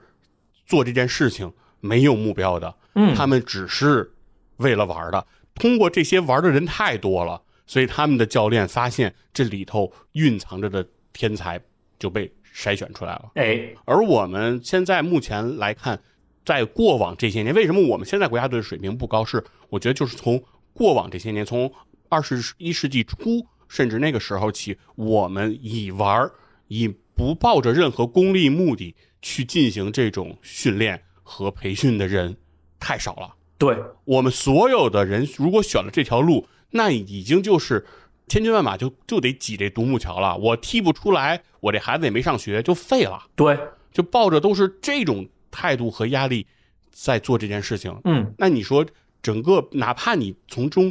获胜了的，就是你踩着无数人，最后你被选拔进到职业队的这些球员，他无论从心态上和他对这项运动的理解上，他都会有一些畸形的问题。嘿，对我，觉得就比如说，包括说中超联赛给的薪资高，挣得多，所以我宁可我有我有到国外踢球的机会，我也不想去。对，他为什么不想去？那就是因为他为前面他付出的代价太大了。嗯，他不是说跟着一帮小伙伴儿玩着，大家兴高采烈的啊，高高兴兴的享受这过程当中，嗯然后他的天赋被发掘，他他出来的不是啊，对，他身边所有人都跟狼一样，大家所有的眼睛都像见了那个鲜血的蚊子一样啊，最后只不过是他能够。从中被选择出来，有可能并不是因为他实力有多强啊，嗯可能真的就是运气啊。是比如关键的一次选拔赛，跟他竞争的那个队友受伤伤了、了，对，病了、拉肚子了，他就被选上了。那真的是很偶然，那没办法。对，那那你一旦到了这种残酷的局面，他可不就是这样吗？那最终他的人生选择也就会是这样。啊嗯，我觉得，所以说很多时候可能真的是需要整个就是社会啊，对于比如说不管是对于你的收入啊，对于大家对于财富的理解哈、你的钱用到什么地方是吧？因为就是前些年，两千一零年啊前后那个时间，我觉得其实是有一度时间就是。整个在社会上，我感觉，比如说大家对于奢侈品，对于嗯，这种奢侈的生活的那种呃追求，嗯对吧？大家买个名牌的包啊，这种炫的这种情绪会非常的重。嗯但是我觉得可能也许是因为疫情的三年的这种冷静，哎， 大家对于消费的这种理解，就是现在这种风气，我觉得其实是被刹住了。我觉得这可能这是件好事儿，嗯，就是如果你有钱，其实你不如把它用到其他的一些地方。嗯，就像可能我们也能像比如日本人、韩国人或者欧洲人那样，就是说我们更多的钱不花在比如说我们日常让大家看得见的这种消费上，对吧？不通过这种炫耀，嗯，而是实打实的说，我可能就是去学一个喜欢的东西，我学它，我不是为了去挣钱，我不是为了谋生，我学它，我只是为了丰富。对我觉得这有可能这种东西成为大家的常态以后，对于我们整个足球这个项目会有完全不一样的这种局面。对我顺着佛爷的聊的这个事儿哈，嗯呃，当然一一方面是比如说像日韩这样的国家，呃，它的那个体育的，比如说某个项目的注册人数，嗯这是基于这个庞大的群众体育基础上面的，这其实会让我想到我们国家的乒乓球，嗯尤其是上一辈的或者是上上一辈的乒乓球的全民基础，嗯就是我们的可能是比我们的父辈还要早一辈，或者是我们的父辈那波人，确实乒乓球民间高手非常非常多，对，比我们这一辈的同龄人的乒乓球高手要多多了。啊，这是我的感受啊，至少说，至少在我单位，我的比我高，比如说十几二十岁的领导们，嗯，他们的乒乓球水平高的不得了。是，那可能是比如说他们那个年代，在他们还在很小的时候，受咱们国家的那个乒乓外交也好啊，或者什么也好的熏陶，所以是他们也大量的参与了乒乓球，而且乒乓球当时的那种呃参与成本也比较低，不像足篮对吧？参与成本比较低，所以呢积累了大量的群众基础，这是一方面我的思考哈。这种东西呢，在比如说呃足球之于日本，至于韩国可能是这样，尤其是至于日本，嗯我们看了，我看了一些，比如日本的那些，比如说他们的所谓的青训体系，或者说是校园足球、校园体育嗯之类的，确实就很丰富嘛，对吧是？参与的人会非常多，包括说看的人，各个层面去参与到的人非常多嗯哦，是这样的。然后我是没有在我自己的学生时代，嗯初中、高中的这个时代，有看到我的学校会因为足球而吸引到，比如说全校范围内的关注，不可能，没有。嗯绝对没有。篮球可能还有一点点，足球基本没有。呃，这是一方面。嗯另外一方面呢，就扩展到整个社会的体育层面的事情，也就是佛爷刚刚说的所谓的喜欢，嗯就是我们的孩子们。呃，我还没有结婚，我还没有对象啊哈。对我对全国人民说，我还是个单身啊。呃，这个干嘛？呢？呃呃，对， 干嘛呢二？零二三年把这事儿了了。呃，嘿，呃，就是我我看到的一个事儿，就是在我的生活圈，包括说我自己成长的环境中间，嗯真的会把体育啊，不管是什么项目啊，作为一个常态化的进行的，或者说作为一个生活必不可少的部分，这样的人占比大概多不多？大概有多少？在我的概念中间，就说白了就是不多，嗯，不能说没有啊，肯定有，肯定有。不多，嗯对，就这种感觉。然后呢，呃，我自己的个人体验啊，嗯个人的体验就是，我是从今年的夏天开始，在我单位的好几位老同志的要求下，嗯推着我开始跑步了，哦，跑步的人现在倒是挺多的。嗯挺多的。对，有业余跑者嘛，嗯慢慢慢慢，我我就开始变成业余跑者了，就五公里、十公里、半马什么的，我就开始慢慢慢慢就上了。哦，自己前段时间跑了个半马，嚯呃把自己都跑伤了。就包括其实佛爷，我们在录今天的这个呃节目之前，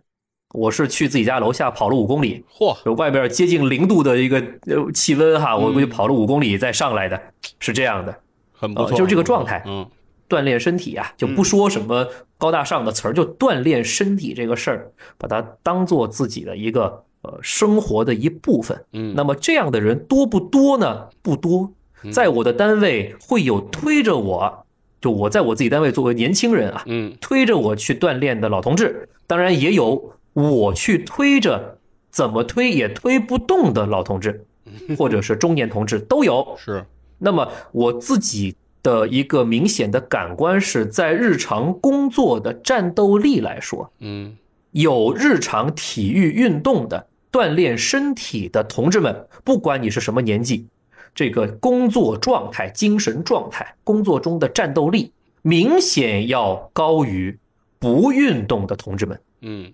非常明显。身体是革命的本钱嘛。哎，很有意思，很有意思。嗯，就这这整个人的精神状态是不一样的。对，而且呢，就是我们的同事啊，尤其是老同志，五十来岁啊，嗯到达了一个就是你但凡去体检，都会有那种说有各种各样的小毛病啊，都会在体检报告单上成串儿出来了。那肯定的，有长期运动生活习惯的老同志几乎没毛病，五十多岁几乎没毛病，而没有长期运动习惯的同事，各种病，大病小病都缠身。嗯，虽然现在可能还不是特别影响到工作，但是会在可能啊，就是可能会在未来的某个时刻，可能年纪再大一些，某个时刻会产生一些影响，这是我担心的事儿。是，对，一个是身体，一个是工作的这种这种战斗力。嗯，我们这个行业是需要战斗力的啊。哎，哦，这种感觉，呃，对，所以呃差别是非常大的没错，啊，这就是我我也希望的，就是在听我们节目的，如果是有小朋友、家长啊之类的话，呃，您您自己如果有动起来，那自然是最好，然后带着您的小朋友，嗯不管他是处在什么样的年纪，嗯，你带着小朋友，呃，随便从事任何一项体育运动，就让他去感受到那种体育运动中间，就是其实那种那种挫折，嗯那种痛苦。是，因为但凡真的随便哪一项体育运动，它都不是纯粹的快乐，嗯它是痛苦的，它真的是痛苦的。是，但是痛苦之后的那些成绩，那个是一个我觉得是一个特别让人激发内啡肽的东西。嗯这是我很想跟正在听我们节目的听众朋友们去分享的那种感受，那种内啡肽的快乐嗯，是这样。这是我们扯远了 啊，扯远了，扯远了。哎，对对什么对对每天对，锻炼一小时，健康工作五十年，幸福生活一辈子，是吧？呃，对，真的是这样子，扯远了，扯远了，扯远了。哦，咱把这个事儿扯回来。哎，啊，就我们刚刚是呃扯到了从就男足，男足了，男足说的时间比较长了啊，我觉得我们接下来应该给一些时间到男篮了。男篮的身上，对，嗯，扯男篮的话呢，我又要说一些可能又是类似大逆不道的话，啊，又要羡慕一下我们隔壁的日本。嗯不好意思啊，真的确实不好意思，呃，要羡慕一下，因为前面在男足的板块也羡慕了人家日本男足。为什么男篮也要羡慕日本呢？对吧？就是还不是因为此次的这个呃世界杯的整个进程。我前面说了啊，前面埋下来的嗯呃，灌篮高手的梗是哪儿来的？嗯，一个是灌篮高手今年的大电影，对，今天我们不聊电影。哎，另外一个梗是什么呢？日本这次在打世界杯的时候，嗯因为是他们东道主嘛，嗯现场的歌儿可是他们自己放的啊。日本男篮，呃，尤其是关键的那几场，人家赛前放的什么歌儿？赛前还在那做热身、投篮训练的时候，人家放的是什么歌儿？日本主场，呃，人家日本对自己的比赛放的是《直到世界的尽头》。哇，燃爆啊！对，就那《灌篮高手》，嗯对吧？呃，对这个第二首片尾曲，是，对吧？直到世界的尽直到头，世人界家尽头赛前训练放的是这个歌儿。嗯，对吧？然后在这个歌儿的鼓舞下，人家小组出现了，哎，呃，或者就就就人家最后呃附加赛那什么出现了嗯，啊、之类的，对，在中间他他涌现出的他啊们，就是小组出现了。小组出现了，对，小组出现了，因为当时我们当时不是说中国男篮去参加世界杯，当时想的是说那个争取小组出线嘛，说即使小组不出现，我们也能争取那个成绩最好的那个亚洲球队，对对因为对，就是认为亚洲队大概率小组应该是说都出不了线，对对对，说即使出不了线也能那个争取那个奥运会资格啊，怎么怎么着，当时那么说嘛，结果人说就不用想了，人小组出线了，对，嗯然后呃，尤其比如说战胜了那个马尔卡宁那个芬兰，嗯，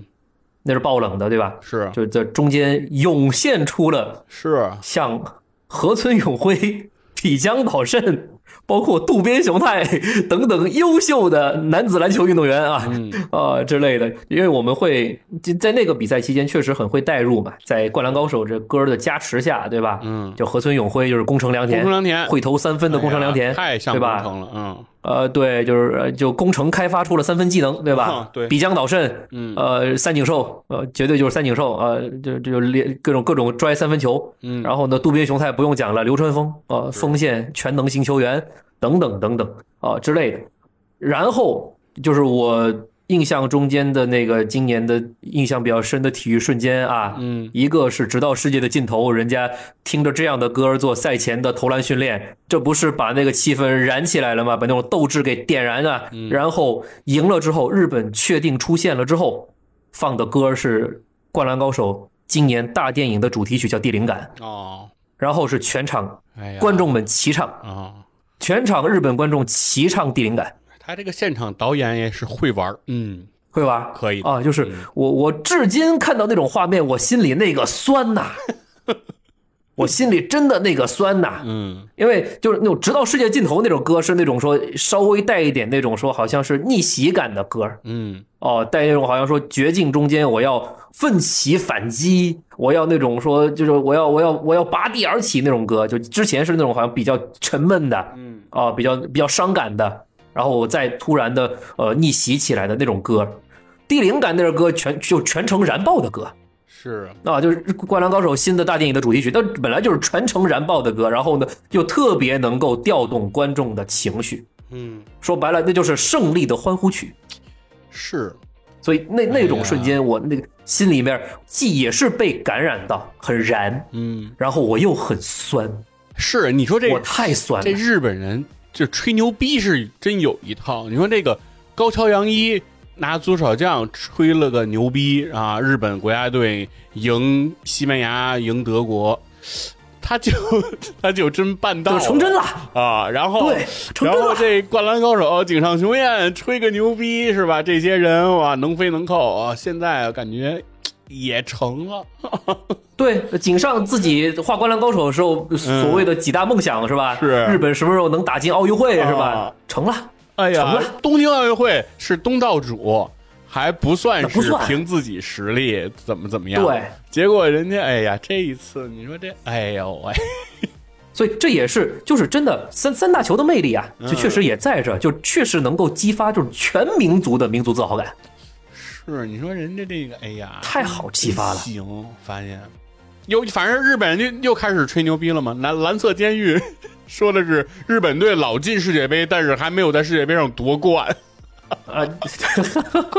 我对，哇，他再等十年，你看看，呃，就确实啊，呃，日本男篮，嗯呃我们为什么先要说日本男篮？就是我在现在这支日本男篮人家打世界杯的时候那个状态下，我真的是看到了，其实是中国老男篮身上的东西，嗯，小快灵，是，小快灵，然后呢再加个准，特别准。嗯哦，就咱也别说，就是因为可能就是日本男篮毕竟是东道主哈，人家在吹罚呀什么上面多少肯定是有那么点，比如说优势，这个其实都能理解。是，但是呢，最终这篮球比赛你是得把那球给他拽进去的，对，对吧？不管怎么样，嗯哦，人家投的准呐、是，这小快灵这确实是灵啊，那那那河村永辉，你逮不到他呀，人家那么小一七二啊，嗯然后外线投射太准了，你别说那一七二突破什么的，那没没毛病。宫城良田、电光火石没毛病。嗯，你在外线能拽的那么准啊？那比江岛慎，你在就是三分射手一接球直接那种说克雷汤普森啊，呃那种感觉嗯啊、接球直接出手，歪着身子也能进啊，就这种东西。渡边雄太算是就是那种身体条件算是特别好的啦，嗯在整个全日本也出类拔萃了，对吧？这不提啊，就河村永辉、比江岛慎这种，真的就是很一般、很一般的，就是身体条件。是，静态天赋非常一般，对，那人家拽得进啊，是那说白了就是人家一个啊，像比江岛慎，我是看过他一些资料的，嗯人家是跑到海外的，哦，人家不是在本土的，人家人家本土打完之后是跑到海外去的，嗯谋求了一个在海外打球的机会。这就是我们说的，你在海外打球不一定有国内挣得多，但是我就是想出去挑战一下嗯更高水平，看看外边的世界长什么样。是，对，然后比江岛慎其实是挺励志的一个故事的，啊好像就是他对他自己母亲的承诺，好像好像说他母亲已经病逝了还是怎么样的，哦，然后呢完成了对自己母亲的这个承诺遗愿，有这个挺励志的故事的。嗯然后呢，河村永辉呃没有在海外打球，但是人家在国内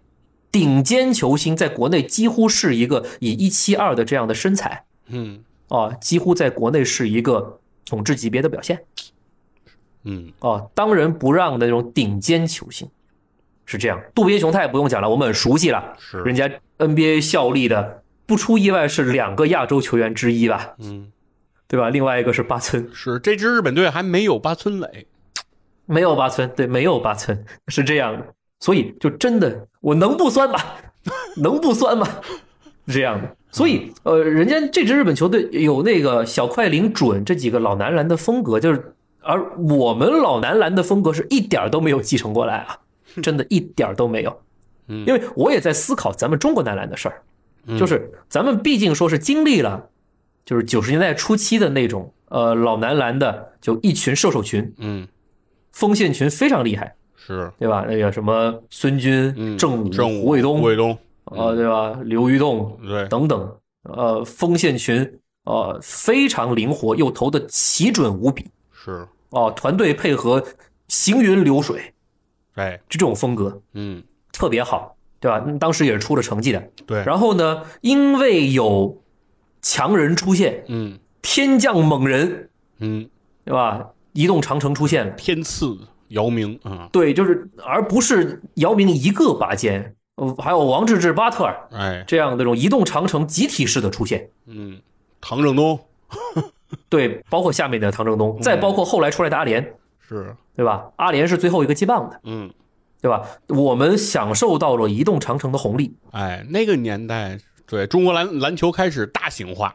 对大型化，嗯我们享受到了大型化的红利，嗯那这样呢，我们的整个打法，包括说人才的一个，比如说选择上面，那肯定是往大型化的方向走嗯，啊。然后，当移动长城的红利在易建联这棒彻底吃完之后，那说白了就是周琦跟王哲林是没有把移动长城这个呃棒给它续上的。嗯，就你现在想想，其实挺不可思议的，就是周琦跟王哲林都是被 NBA 选上的人，嗯，他们是同时被选上的。呃，王哲林只是没去，对，呃，周琦呢去了，是，对吧？后面呢也打得不怎么样，回来了。嗯然后我们吃完了所谓的移动长城红利之后，到了现在，小快灵的风格一直没有找回来嗯，哦，然后长城又不在，就啥都没了，就变得真的是啥都没了。我们可能在亚洲范围内有那么一点点的所谓的一些，至少说对东亚的球队中间还有一点什么身高啊什么的，就身体能力可能略有优势，嗯这就像典型的，像比如说张公子、张镇麟所代表的，我我身高我也有一定的爆发力，我在是亚洲人种中间，我算是啊身体条天赋条件很好的了。冲击力比较强，对，然后技术层面呢，就真的是远不如，真的我会在感官上面觉得说远不如我们的其他对手，同为东亚人种的其他对手。然后呢，当我们在面对其他的一些呃地区的球队，人家有规划的时候，那种情况下出来的球员，我们怎么办？啊、我们没有一个很好的应对办法，我们没有一个，其实说白了，篮球就是把呃呃球投到篮子里的事儿，但是呢，我们没有一个能在任何时刻无差别的能把球投到篮子里的人，我们没有，我们就算是在自己本国的 CBA 联赛中间，我们暂时也找不到能够稳定的对那个联赛起到一个统治级别地位的球员，我们现在是没有的。所以呢，我们我们可能会在 CBA 赛场上看到某些球员啊、哎某几场打出一些特别高光的，就手感好了，什么都来。但是我们没有那种，就再也没有见过像姚明、易建联、王治郅这样子能在 CBA 联赛上面就对挡不住，根本挡不住这样的强人，没有。对，现在没有那个一明显高出一个层次的球员了，对，所以我们在想说，之前呃，像曾凡博嗯要比如说去选秀，当时呃营销的也很好，说天赋异禀，有机会被选上，优秀极了。没选上也只是比如说差之毫厘之类的。但曾凡博回到 CBA 联赛之后呢，嗯，对吧？人家并没有在北京队打出那种说特别亮眼的表现，没有，完全没有。是，而现在当下稍微接近一点儿的，也就是杨汉森，嗯最近很多球探在看，对吧？因为杨汉森确实从他现在的表现来看，有那么点儿，呃，在往那个 CBA 顶尖的那个地方走的那个趋势，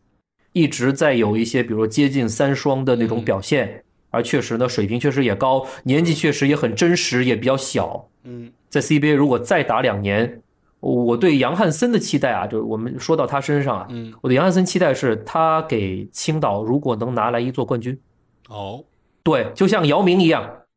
打破当年打破八一队冠军的垄断，哎，为上海拿到一座冠军，然后以当仁不让的那种统治级别的数据去往 NBA，嗯，那是一个很美好的事情。跟阿联也类似，阿联也是在呃广东拿冠军，嗯，哦、拿拿拿的很开心啦，去的 NBA 去选的秀，确实是这样子的一个状态，就是你真的得在 C，就是你如何去证明自己在 CBA 是有统治地位的，除了数据上面确实高人一块儿之外，嗯，你得拿冠军。哎，如果杨汉森为青岛这样一支并不是特别强的球队拿到 CBA 冠军的话，你去你去 NBA，我觉得机会就大了。你单纯在青岛拿个数据意义不大，我觉得。是，啊，这是我对对杨海森，包括说，其实像丁彦雨航，嗯，他有机会去 NBA，也伤病啊什么，很可惜。是，丁彦雨航当时呃没为山东拿到冠军，嗯，伤了，对，呃，一个是伤的问题，还有一个呢就是他伤之前的那种状态，他确实，呃尤其是外线被人看得更明显，就确实比别的国内球员强出太多了。所以当时都说丁彦雨航是四字外援，丁外援，丁外援，嗯，丁外对援吧？就是这种对感觉，对能被人冠以这种称号，是那也可以啊，是，对吧？咱们现在呃，就真的其实很遗憾的就是，如果丁彦雨航是没伤的状态，尚在巅峰的话，那咱们国家队的这个外线嗯，是有一个核心在的，哎，有指望，对，是有指望的，能打一打，对吧？就是你你你在 CBA 你都打不了爆炸，打不了爆炸数据，你怎么在国外的国际赛场上去打呀？所以我们一直在国际赛场上会觉得说，咱们男篮得分就好难，是，好难哦，就没有一个特别稳的人球交给他对一定能进的那种感觉。扔不进去啊，对，这就是我会羡慕菲律宾的地方，嗯，就克拉克森啊，有那那样级别的人在。那当球给到克拉克森的时候，尤其是我们在那种附加赛，哦，完败给菲律宾的时候，就很难过，呃特别难过。哦，确实是这样子。当球给人家给到克拉克森，呃，我们的防守肯定也是出问题的，也不包夹，就让他，嗯就让他投哈。呃，是掩护也是，呃，从后边，呃，就绕，不是急掩护过哈，嗯呃，就是就是就是给他投，对他，他就是投得进，人家有这个水平在呀。我们教练研究过，说的不准，呃，对，那那人家 这研究的不对呀、 就是人家真的是疯起来的时候，就就是菲律宾乔丹啊，乔丹克拉克森啊，真的是，哎呦，对吧？呃，对，就是那种感觉，就是咱们国内就说白了，抛开克拉克森，嗯，咱们国内有没有人能在别说国际比赛、洲际比赛中间，也有让对手那种说，你但凡敢放我一步，我外线拽死你。是啊，我们有没有这样的人？我们没有。就是我们现在这支队里，就是连王仕鹏都没有，啊，对，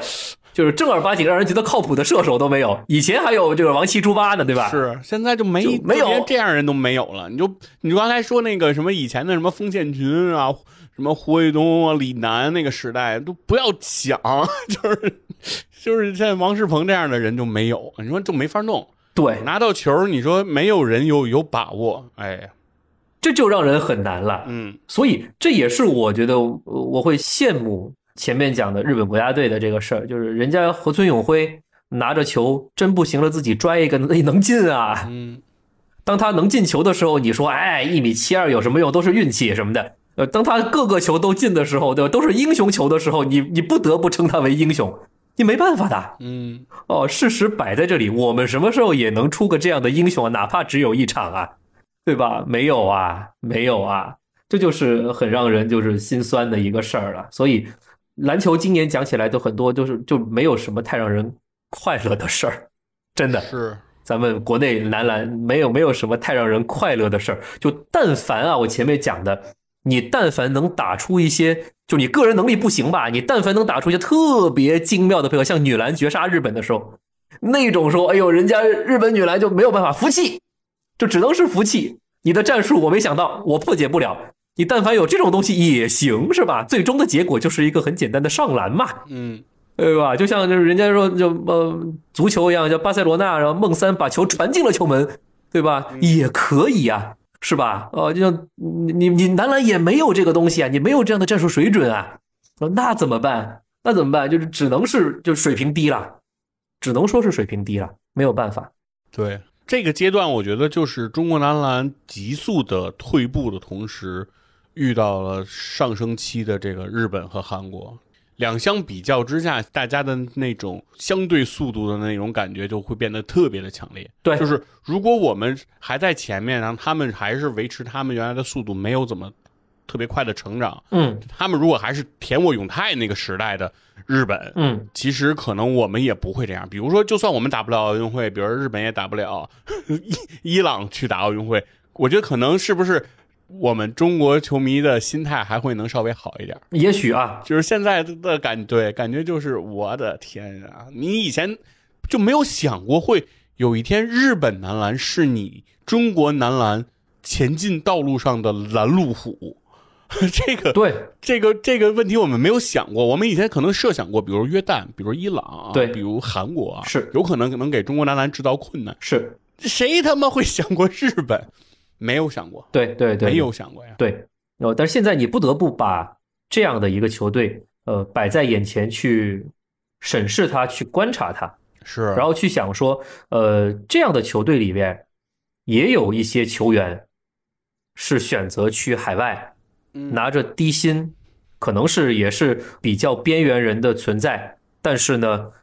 强行的将自己融入到了更高水平的竞争环境中间，嗯，然后呢，不断的锤炼自己之后，在一些洲际的国际的比赛中间，展现出一些锤炼之后的成果啊，这种东西在咱们呃，包括其实日本本国联赛中间，咱们 CBA 联赛中间，可能是呃你锤炼不出来的事儿，因为可能整个水平层次就差在那里。所以呃，我现在越来越觉得啊，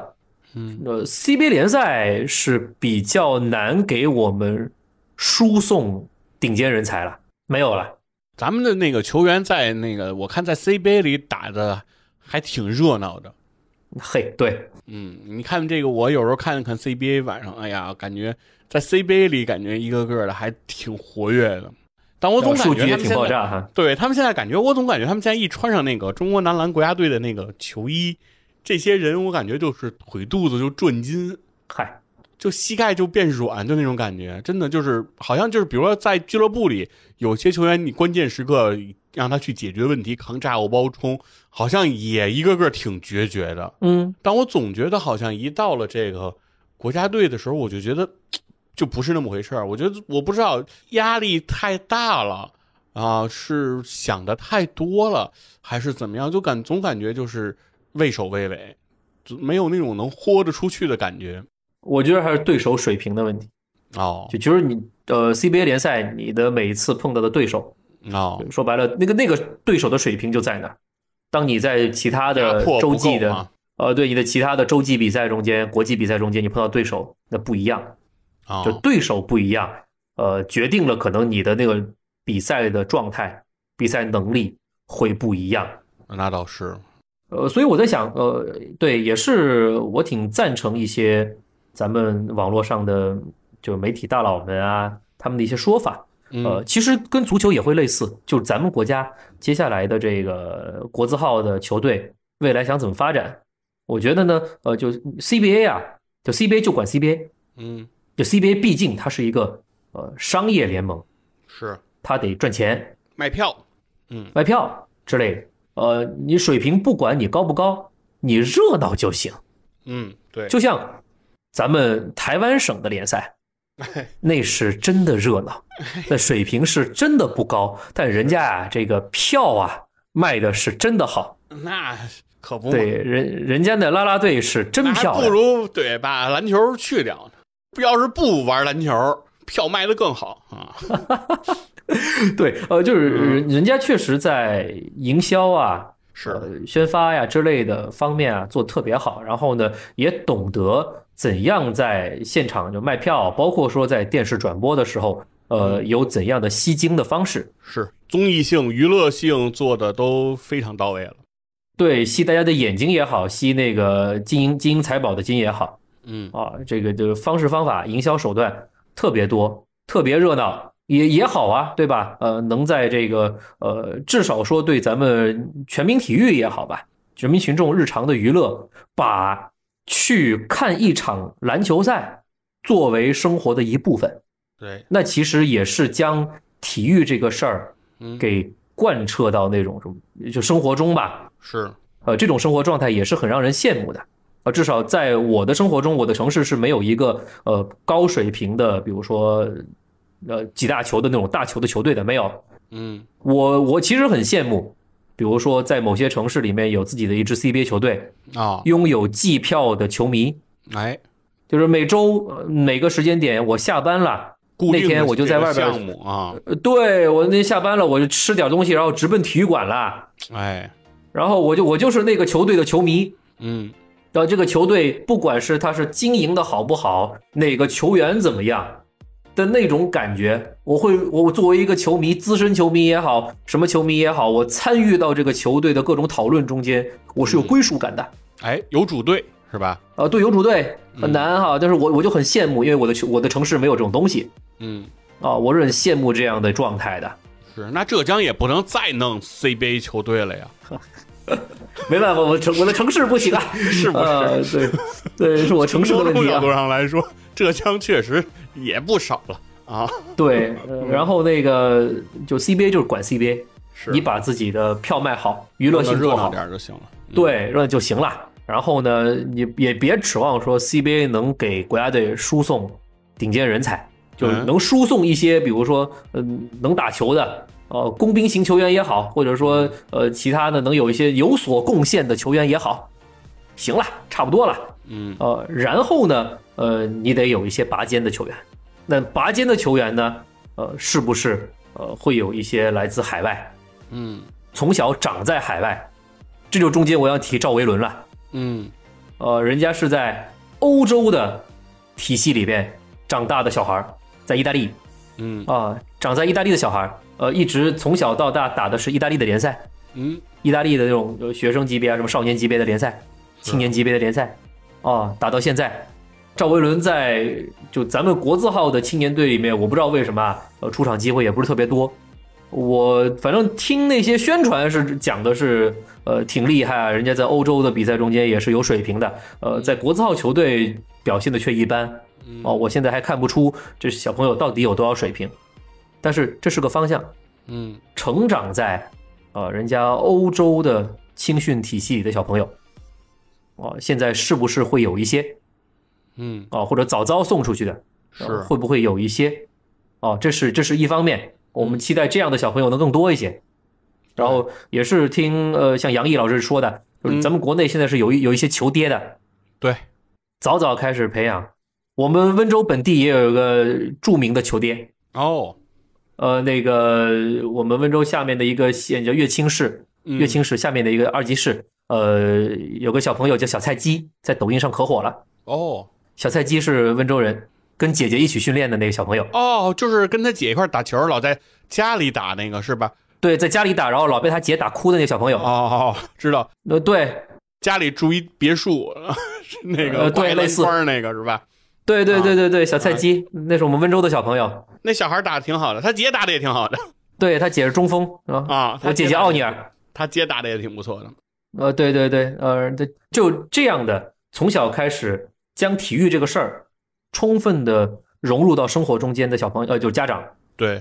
呃，这样的培养确实得花钱，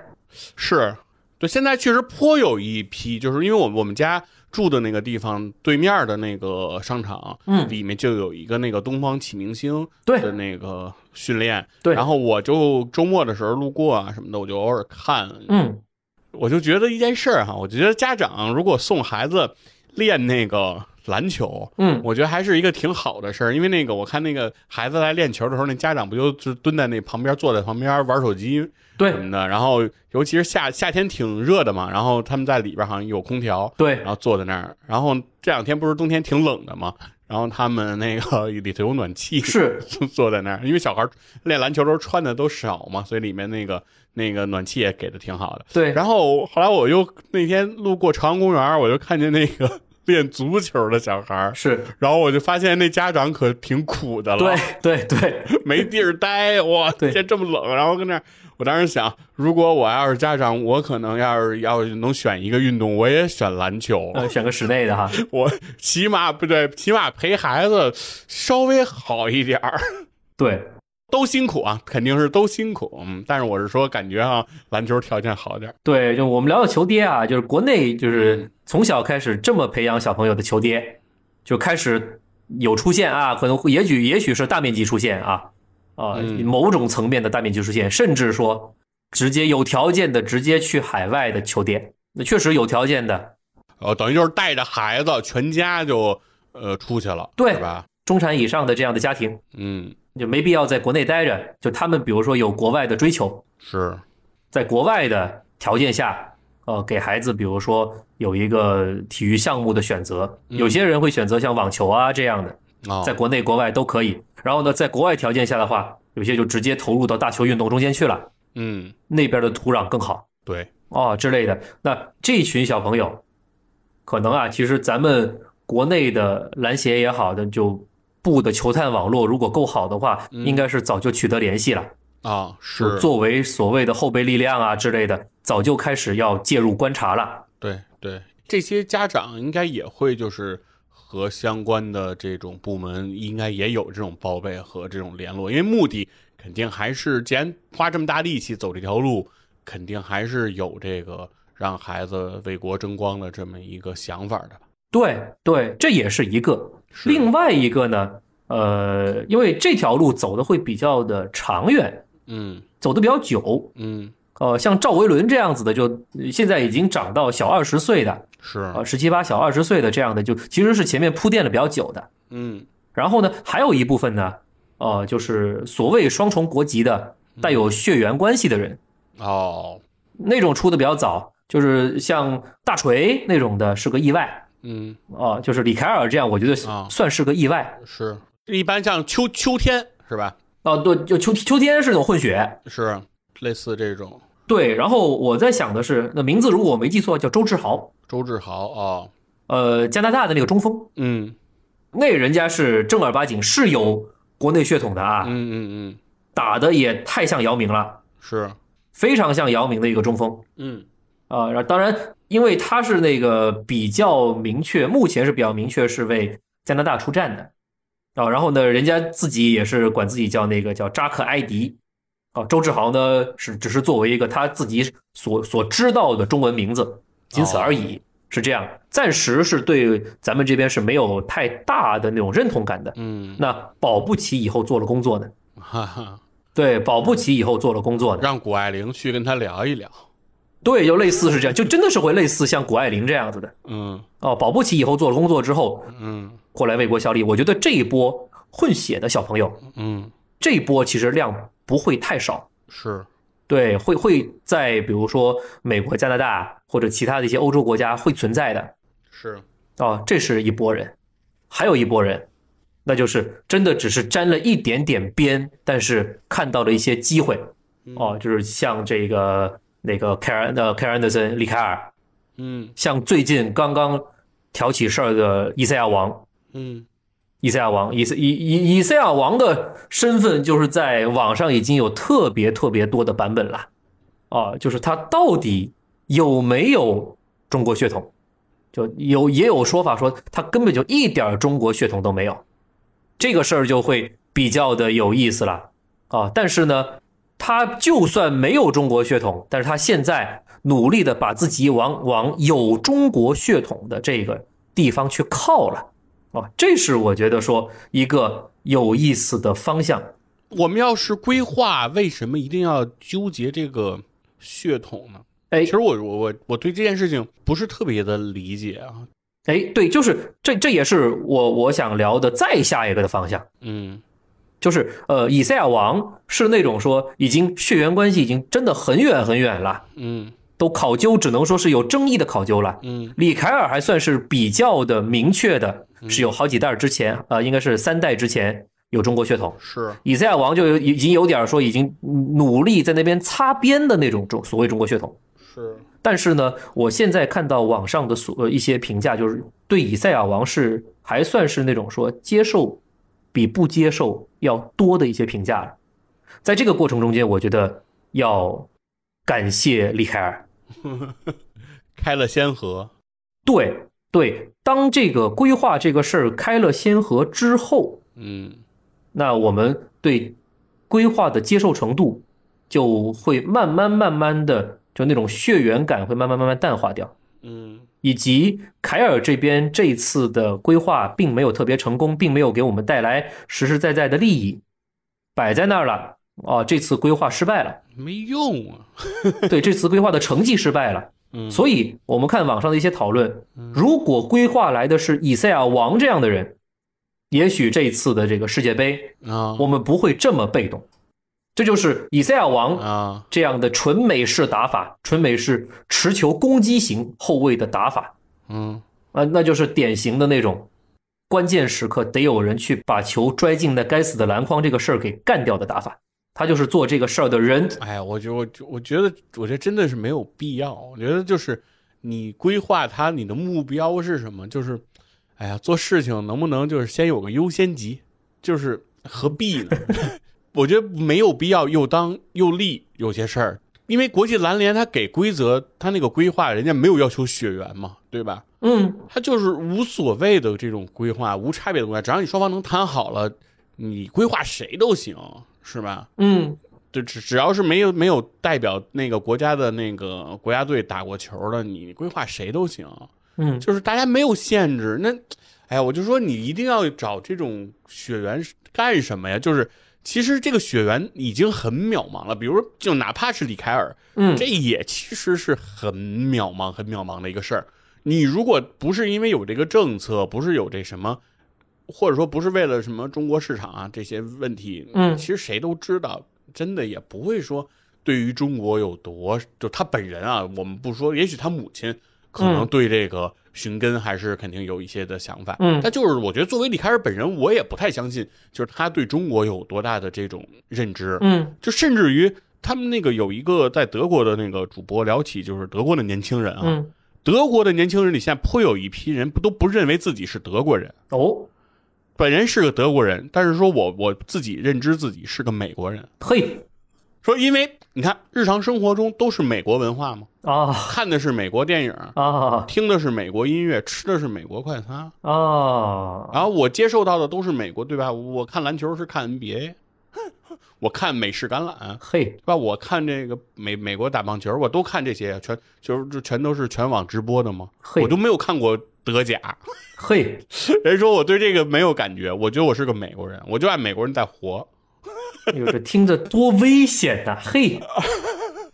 对吧？这就是我这我，但我的意思说，这个是这是比较极端的个例啊。对我我的意思是说，换话就是一个在美国生活的，从美国出生的一个孩子，不管他长得是不是像中国人，我觉得其实他都和中国这个文化脱节很大的，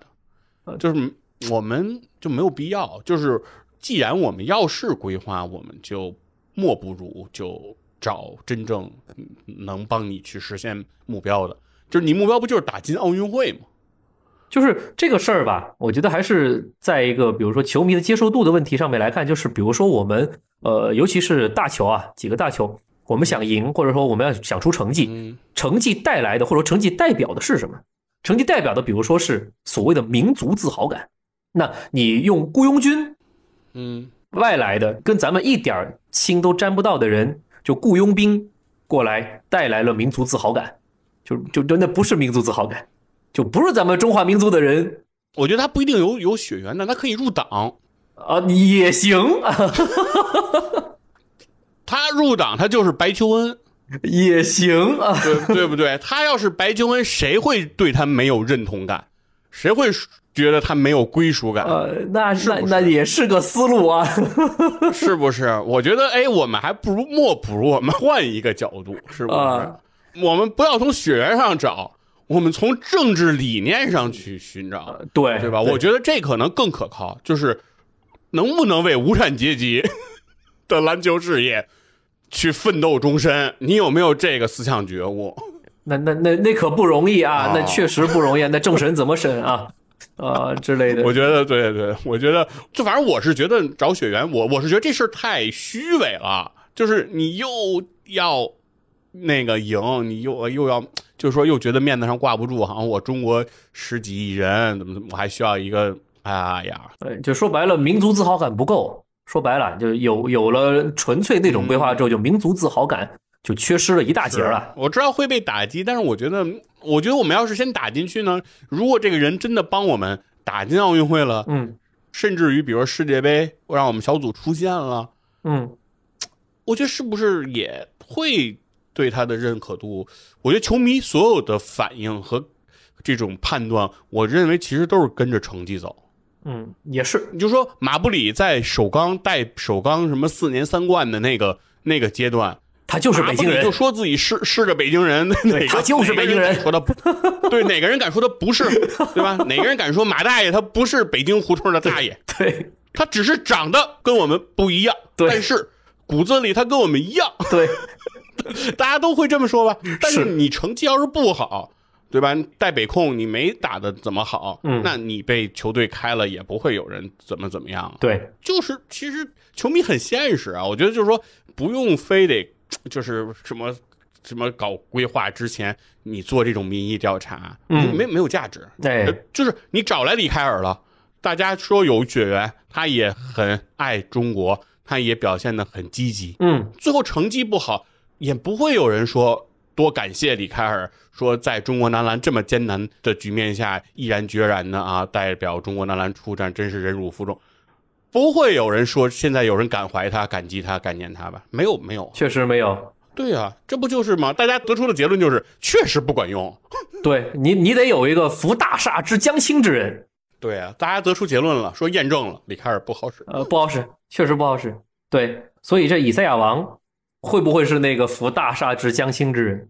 哦，我们在想这个事儿。然后呢，人家也往这边靠啊、嗯然后呢，我也觉得说，呃，未来啊，这规划的政策啊，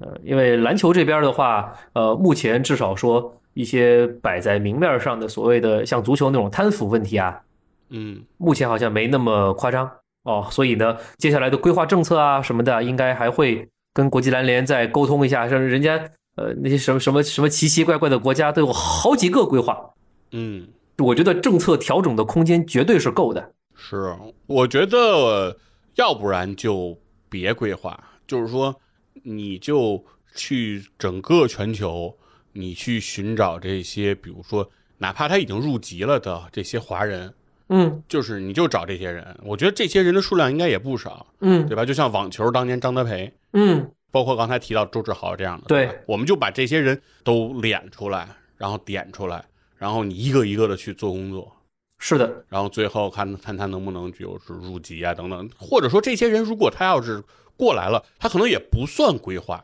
因为人家可能往上倒，可能父母曾经就是中国人，呃，对，那那就那就是谷爱凌，对，也许对像谷爱凌这种，谷爱凌这种也不算规划呀，是人家压根儿也没算他是规划，，对，所以说这种我觉得没准儿，我觉得中国男篮你不如就走这条路，就是你压根儿你也就不找规划，如果真的说你要真用那一个名额，嗯，我那一个名额我就他妈找乔丹。嘿， 对吧？我就找乔丹，对吧？我既然都用了，我靠，干嘛呀？我找就找最好的，对我就要吸引全世界最好的人才，我就要告诉全世界说，中国国家篮球队能吸引到世界上最顶尖的人才，因为中国的国力受到世界的尊重。哎呦，就这个故事就这么讲嘛，你不要那么遮遮掩掩的，是吧？是是又是是，又想那什么又那什么的，对很对不对，痛快。嗯所以我我我想说回来的就是说这一切啊，嗯系于一个是上层的一些超越篮球之外的政策，对吧？另外一个呢，呃，系于姚明接下来该怎么办？嗯因为说实话，呃，我想说回姚主席啊，就嗯不管咱们俩在这边畅想什么啊，我说回姚主席啊，就是姚主席在任期间，咱们男篮的成绩可不好啊。是是吧？那姚主席在任期间，咱们可没出过什么特别好的、特别能振奋人心的。哎呦，男篮在姚主席治下果然不一样啦！嗯就现在这个不一样是往下走的，是呃，在姚主席治下越来越差了，这是事实。哦，就是我我很担心一些事情，包括说 CBA 联赛中间闹出那些什么新疆广汇退了，后面又请回来了啊、之类的乱七八糟、纷繁复杂的一些，可能就是那种斗争的事儿。哦，再加上那些今年什么时候，呃，李春江、李楠被禁赛的事儿嗯啊，就好多好多乱七八糟的事儿，然后再加上成绩不佳，所以呃，姚明治下的整个中国篮球是混乱的，嗯让人看不见未来发展方向的。然后在接下来不知道多少年时间是没有正儿八经国际赛事可以打的啊，也就是说，我们的国家队在未来是不可能，要不不说出成绩了，很可能会继续被国际的篮球水平给撇下来的。嗯啊，你不知道国际的篮球水平到底会变成什么样，你不可能知道了，因为你跟没有办法跟那些高水平球队交手。嗯你就算花钱弄那种所谓的斯坦科维奇杯，呃，人家来的只不过是二队、三队而已，是对吧？人家不可能来一队是跟你打这种比较商业性的陪你玩一下的比赛，所以你怎么办？你这你的男篮未来这种情况下面，只可能往下走，不可能往上走。再说现在那乔尔杰维奇解约还解约不了，据说解约金很高啊，签合同的时候没看明白啊，解约金奇高，所以现在都炒不了他，成绩都打成这样了，根本炒不了。这一系列混乱的情况哈，就我们也不知道接下来该怎么办。哦，包括前几天我看这个杨毅那边儿，呃，两位杨毅下边的小主播还去参加了这裁判的这个这个这个这个相关的一个会议。哦，呃，篮协这边也要求了要正确报道，正确的引导这个什么呃裁判的相关工作。咱们的吹罚跟国际的吹罚尺度也是脱轨的，对啊，呃，所以我们的一些动作在国际上面，国际篮球的赛场上面，我们我们觉得说，哎，这正常的一个对抗，在国际篮球赛赛场上面就会被吹。是因为我们的运动员打不了国际的大赛，我们的裁判也出不去吹。所以就完全处在脱节的情况，而这种脱节的情况在接下来很长的一段时间里面是改变不了的。所以，呃，这些我我们这样级别的人都能看到的一些趋势啊，我相信更加懂球的一些资深的专业人士啊，呃，肯定也会看在眼里。至于有没有很好的，比如说其他的解决方法什么的，我我不知道，我只能说我们前面讲的得是非常长远的，像赵维伦啊这样的人，啊，有未来的球爹这样的人，嗯啊，然后呢，杨汉森出得去出不去不知道，对吧？然后呢，再像一些呃华人，然后再来规划，只能是这种特别长远的发展方向去看的事儿。那就意味着我们接下来真的呃四五年这样的期间，呃看不到男篮的进步，不可能看到男篮的进步，只能说 CBA 自己管自己热闹着吧。嗯那么我们未来在回忆姚明治下这个阶段的时候，会怎么回忆？你该如何回忆我？啊、我该如何回忆姚明之类的？我我很担心这样一个曾经在中国男篮历史上作为一个民族英雄时存在的中国篮球巅峰级的当仁不让的第一人存在的这样的一个人，会在进入管理层的这个角色之后变得晚节不保。嗯我特别担心这个事儿，我甚至特别担心，我我觉得讲道理应该没有必要嗯，但是我特别担心姚明出事儿，这个事儿能讲吗？ 我觉得我对我刚才就想说，就是我觉得成绩如果不好，还不是最可怕的。嗯因为成绩这个事情，它本身也很复杂。一个主席其实对于一个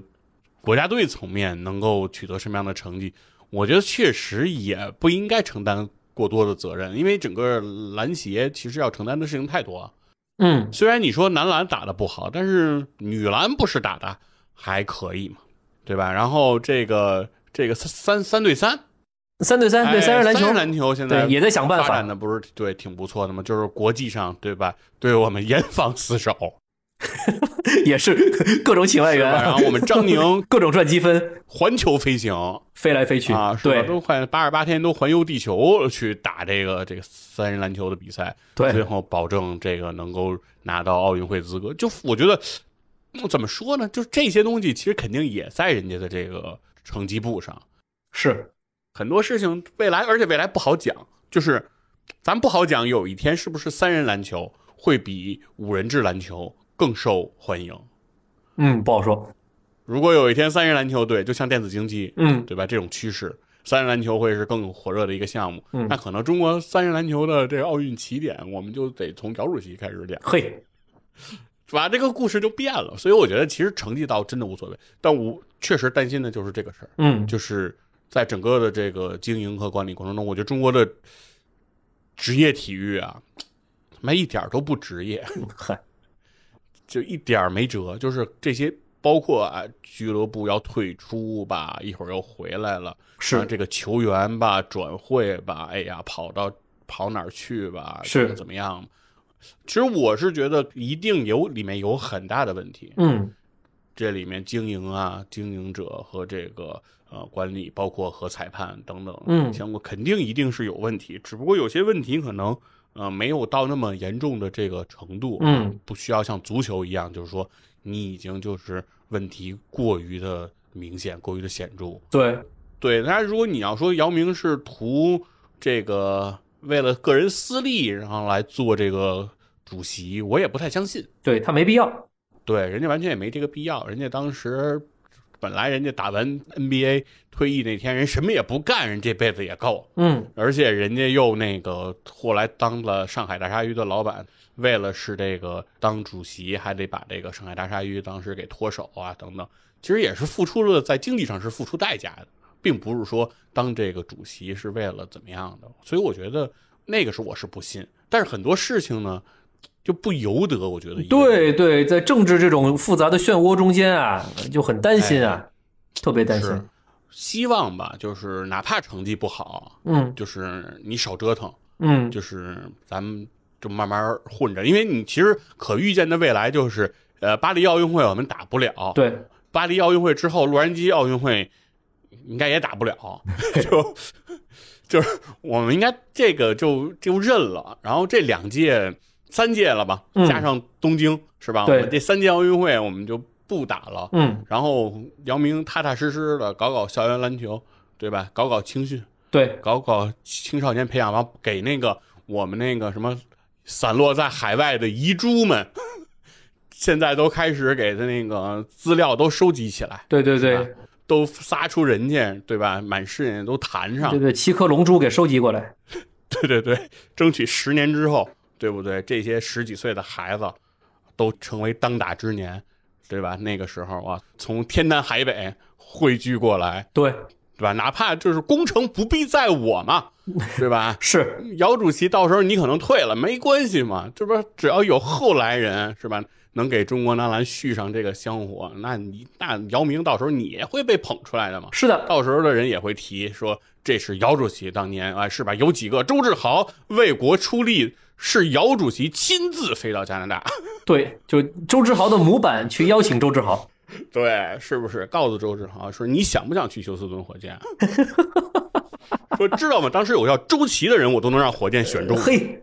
是吧？就是反正就是，我觉得有些事儿就是多想一想，我觉得可能也没有必要这么着急，因为确实，嗯，如果从真正本质的成绩上来讲，我觉得短期呃男篮是就也很麻烦的，对，嗯就就就他他比男足更没有希望，就是那种感觉，就没有窗口期。是，对他没有因为窗口男期，足你你还会期待一些，对你你能幻想一些事儿。对，但是其实我倒是觉得日本男篮的崛起，如果再再过十年哈、就是在我们那个散落的龙珠聚齐那个阶段。嗯，可能我们再回想的时候，也许日本男篮的崛起未必是坏事，也许是不是到时候，比如说像奥运会的名额上，亚洲就不再是就可怜的一个了。嗯，当然这也看，比如说日本在接下来巴黎奥运会它到底打成什么样。是，如果说巴黎奥运会它也是全负什么的，对吧？以最差成绩回来，嗯，那可能我们酸酸的说：“哎呦，没什么了不起，运气好而已之类的啊。”呃，但是比如说人家如果真的在巴黎奥运会也打出点东西来了，是打了个八强，打个四强啊呃，那那哇那那势必不可 能，那势必不可能。 但有些事儿你不能想啊。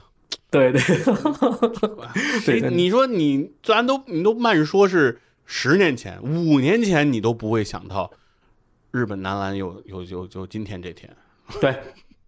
对，所以说这东西真是不知道啊，所以说有些事儿不好说。嗯哎，那最后的一段时间哈，然后我是想补充聊点什么呢？也算是二零二三年给咱们这期节目啊画一个句号。嗯也是二零二三年体坛，当时有一些朋友哈，有些听众啊，你咱们也是在底下是留过言哈，就说想谈一谈这个全红婵这个事情。哦，中国跳水队啊，这个特别出色的这个小朋友啊，全红婵非非常的棒。嗯然后我之前一直也没有专门想聊，其实因为我确实我觉得也嗯不想聊，但是最近期啊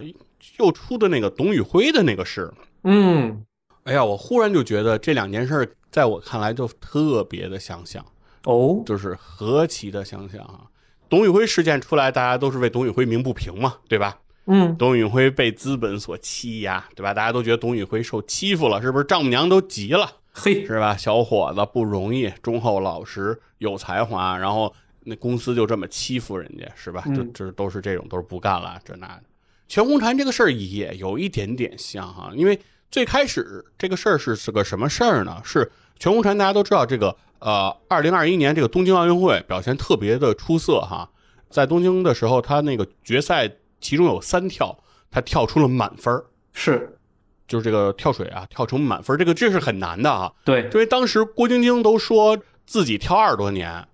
都没跳出全红婵这么多满分儿，嗯然后说她这仨满分在一场比赛跳出来了。嗯，她说我跳这么多年我没跳出仨，她说我我我是服的，嗯天赋、能力、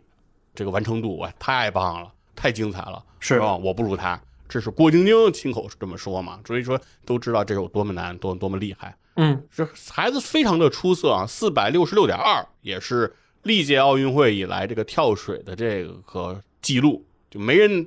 打到过这么高分儿，对，就太强了。太强了之后呢，就是东京奥运会后啊，回到这个国内就有这个全国的国家队的这个什么队内什么选拔赛这个比赛，嗯但是在这个比赛里，全红婵就没有继续拿冠军，就得了个第二、嗯啊。当时陈芋汐出来就是拿了一个冠军。对，而后这两个人啊，就有点那种就是一时余亮余的亮感的觉。，对，哎，就是有些比赛呢，这个全红婵就会拿第一；有些比赛陈芋汐就会拿第一。对，但是很多这个全红婵的粉丝啊，就是喜欢全红婵的人就不乐意了，哦，就是说全红婵这个在队内啊受欺压 了，就是说这个他按照他们的说法是说全红婵在国内只要比赛嗯，就拿不了第一，他就会老是那个失误，就是说他失误什么的。当时陈红婵好像说对那比赛为什么没拿第一，是因为他当时做一个二零七 C 那个动作，然后嗯出现失误了，然后嗯然后当队内的解释说全红婵她正在身体发育，嗯所以她这个就是呃出现失误也很正常。嗯，但后来呢，全红婵就苦练这二零七 C，在接下来的比赛里就靠二零七 C 拿又拿了一满分儿。嗯啊，就很神啊，很厉害，真的很厉害。但是他他们他们就说是全红婵只要在国内比赛，就是会输给这个陈芋汐，就是第二；嗯只要出国比赛，说就是这个黑势力啊、黑暗之手就不能干涉，全红婵就会拿冠军。嗯但是我其实捋了一下他们这个比赛的这个情况，也不嗯尽然。啊，哎，也不尽然， 就是呃，其实有一些比赛也是在国外，全红婵也是拿了第二，然后有一些比赛，这个陈芋汐拿冠军的时候也也是同样，其实也是在国外啊，不都是说在国内怎么怎么样，嗯就是这种就就区别对待。但我也能理解大家对全红婵那种喜欢嘛，因为小孩儿特别的单吃纯嗯苦，单纯，然后而且小孩又特别的这个不容易，家嗯庭条件又不好，是吧？身上多年伤病啊，贴很多这个绷带、胶布，啊嗯那个那个有很多伤，呃，练得很苦。但是我总觉得是，不管是董宇辉还是全红婵，我觉得大家都是那种就是过分的那种代入啊，会把自己感觉就代入给他，就是说，比如说你在生活中遇到了一些可能不公，你嗯在生活中可能被欺负哈、我觉得甚至于我的认为就是我的认知都是可能就是因为你能力不足的一些问题啊，嗯，就会导致你会更愿意把它归咎为邪恶的外力。嘿，就是我觉得人是会有这种心理的倾向的，就是人不愿意承认自己不行。啊，对，那我怎么样能够把这件事情合理化呢？那我一定是被人所迫害。迫害，嗨，这样的话心里会舒服。我觉得这是大多数人的思维惯性，嗯，这也是大多数人无法取得成功的原因。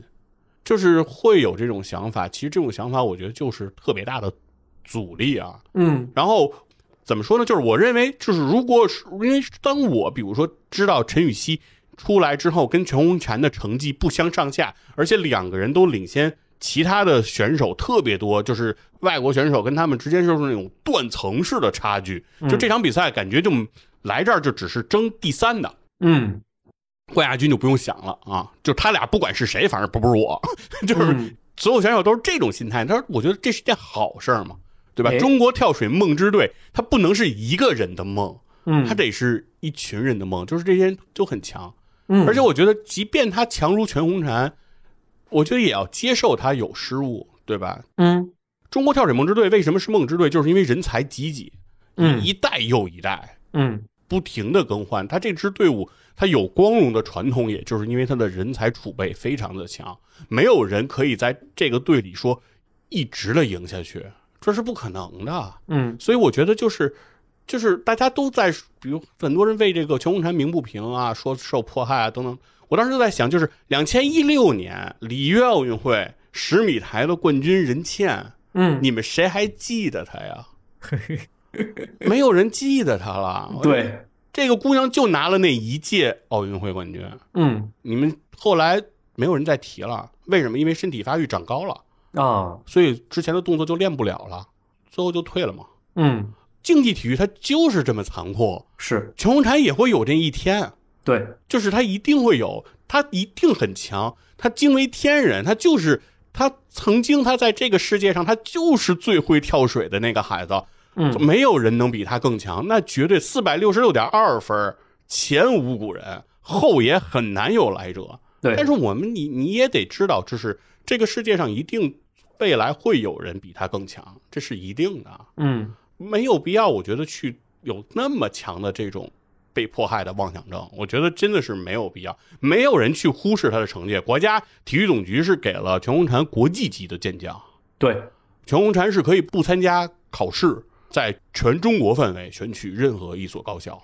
哦，去进行深造和就读，这就是国家给的认可和为他未来所铺建的道路。对，待遇就是很好，啊这个孩子，对这个孩子没有问题，嗯他他是受总局所关注的。对对对，后来所有的矛头又都指向了周继 红，说这个中国跳水领队周继红，说是这个受资本的这个什么胁迫哈、还是怎么样，就是说对全红婵进行迫害。啊，说那个什么，说有一个有一个照片，说庆祝他们跳水队胜利的时候，说周继红弯腰去抱了那个陈禹锡，水西，嗯然后就说就说周继红他面对镜头，他都做的这么过分，他抱陈禹锡，他都不抱那个全红婵。然后我想，那他要是抱了全红婵，那是不是大家就会说，你看他就抱全红婵，跳水队后边那么多人，一个都没抱？啊，我觉得没有必要。就是首先对，他是中国跳水队的领队，就是中国跳水队谁出成绩，功劳簿上的第一个名字都是他。嗯他甚至都不是教练，他都不是说我带哪个队员，嗯，他不负责这个了。他整个所有的人的成绩最后都归到他的名下，对，他干嘛呀？他干嘛要针对他干嘛要针对一个在东京奥运会上跳三个满分的选手啊？嗯他为什么要针对一个在中国跳水队上已经是传奇的名字？他图啥呀？他对，他没有没有任何必要。当然，呃，从周继红的角度来讲，你说如果陈禹锡说在下一届奥运会成为新的世界冠军、嗯新的奥运冠军，嗯那肯定对他来讲这件事更好，对吧？我又对培养了一个奥运冠军，一定会更好的。或者说，如果从私人感情上来说，因为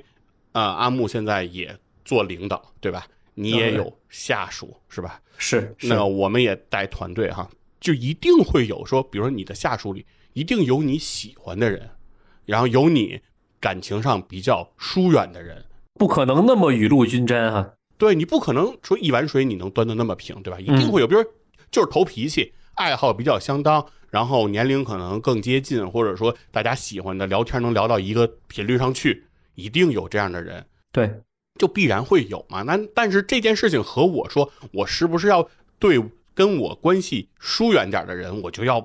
迫害他？不至于啊，不至于也没有不至于必要，对吧？对而且哪怕关系咱俩再近，但是很多事情并不是说我是你的 leader，我就能左右一切的呀。嗯评优、评奖，啊然后你的这个晋升、你的进步。我可能喜欢你，咱俩私交好，我能尽可能的多给你一些消息，多给你一些指导，嗯我能给你点一点，对吧？告诉你你在什么方向上，你去使使劲儿。嗯，但是究竟你使不使这个劲儿，还是在你，对对？吧？就包括我的老板对我也就是这样，他说你使不使劲儿，你愿不愿意去往前走这一步，你愿不愿意去追求这个进步，那也就在你，对吧？我嗯告诉你说，这回这个事儿谁来负责，你愿不愿意去多跑一跑关系，多去跟人家走得近一点儿，然后为你未来铺铺路。我能把信息给你，这嗯就是我对你最大的帮助。是，对吧？也就到这儿了。但你说我还得拉着你去做这件事儿吗？怎么可能啊？嗯，事儿也不能那么干嘛。所以说，我觉得好多事儿，我觉得大家都是成年人哈、就是在这个世界上，你也都生活这么长时间了，我觉得都能理解。我觉得完全没有必要。嗯，包括说在最后这个什么全国跳水锦标赛啊，给全共产打了一个八分儿，然后嗯现在是好像是把那个裁判给终身禁赛了，就说他这个执法有问题。哦，当然，我觉得这个裁判打分低，他肯定有他的问题。嗯，对，现在事实已经查明哈，嗯但是我依然还是不会去承认，就是说这是有多大的一个阴谋哈、或者有对，因为我我觉得就是，即便有大的阴谋，我觉得即便有大的资本，嗯，他也不会去想着去把全共产这样一个好故事，一个这么能激励人的这么样的一个典型的东西，因为这个东西如果你正面挖掘，它里面的财富价值太高了，对，不会轻易把它毁掉的，没有人会去做这个事儿的，对啊，不会的，可能。我我更倾向于说，那个就是个人的工作上的失误，啊，而不是他的真正的对真正的一些阴谋，我我不太相信啊，因为对我无法相信这啊样，因为我觉得连大家哈局外人，就是你普通人，你都说想要去保护他，嗯，那何况整个不管是国家层面，不管是呃总局层面，那对他的保护一定是无以复加的，对吧？嗯，再转回董宇辉这件事情，我觉得也是一样，是不是？你说你为他鸣不公啊，等等，其实你想想，就是董宇辉是一个年收入已经过千万的人，对他挺攻的呀，他挺好的呀，对 他吧？挺好的哎呀，对对对，是？吧？大家为他喊不公、喊冤的时候，就是要不要去查一下自己的这个网银账号？哎，呃有些事儿就是没有必要，真的是没有必要，没有必要，没有那么多人说怎么样的害人，或者说如果是真有的话，他们之间那也是强者之间的博弈，呃，对就是，不是你普通人去喊战队有意义的。所以我觉得，包括全国长沙到董宇辉，我反正最后就跟大家说一下我对整个这个事情我的我的感知。全国长很好，他非常的出色，国家也都特别认可他的出色，嗯，也给了他这份荣誉，他应得的一切，我觉得他都得到了。然后未来哪怕他的成绩不再突破了，陈龙潭就此退役了，嗯，他东京奥运会四百六十六点二，我觉得他就是中国跳水队已经立起来的一个丰碑，嗯，他的整个的荣誉殿堂已经足够亮了。对，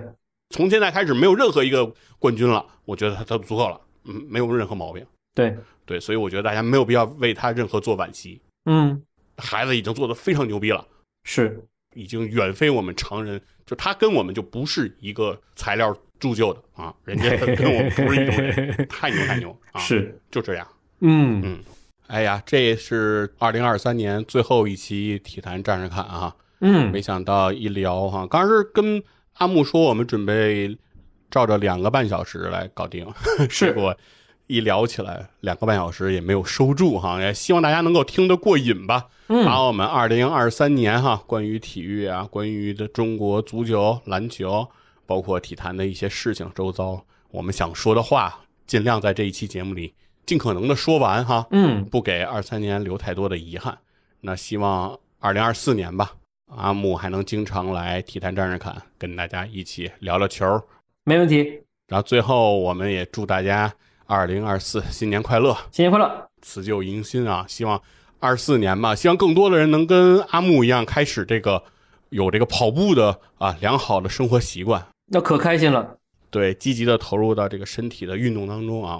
我也去积极尝试尝试，看看有没有什么能适合我的体育运动，哎，在二四年开始进行起来。觉得呃，未来嘛，我觉得其实年龄也越来越大了，就是身体确实是一个很大的一个事情了哈。可能未来如果身体出了问题，那可能对于整个家庭都是非常不好的一个事儿哈。所以哎呦，加油加趁油加着油！新的一年吧，是吧？是我们都有个好身体，对对能，过个快乐的年啊！哎，谢谢对大，家，谢谢大家，拜谢拜谢侯爷，拜拜。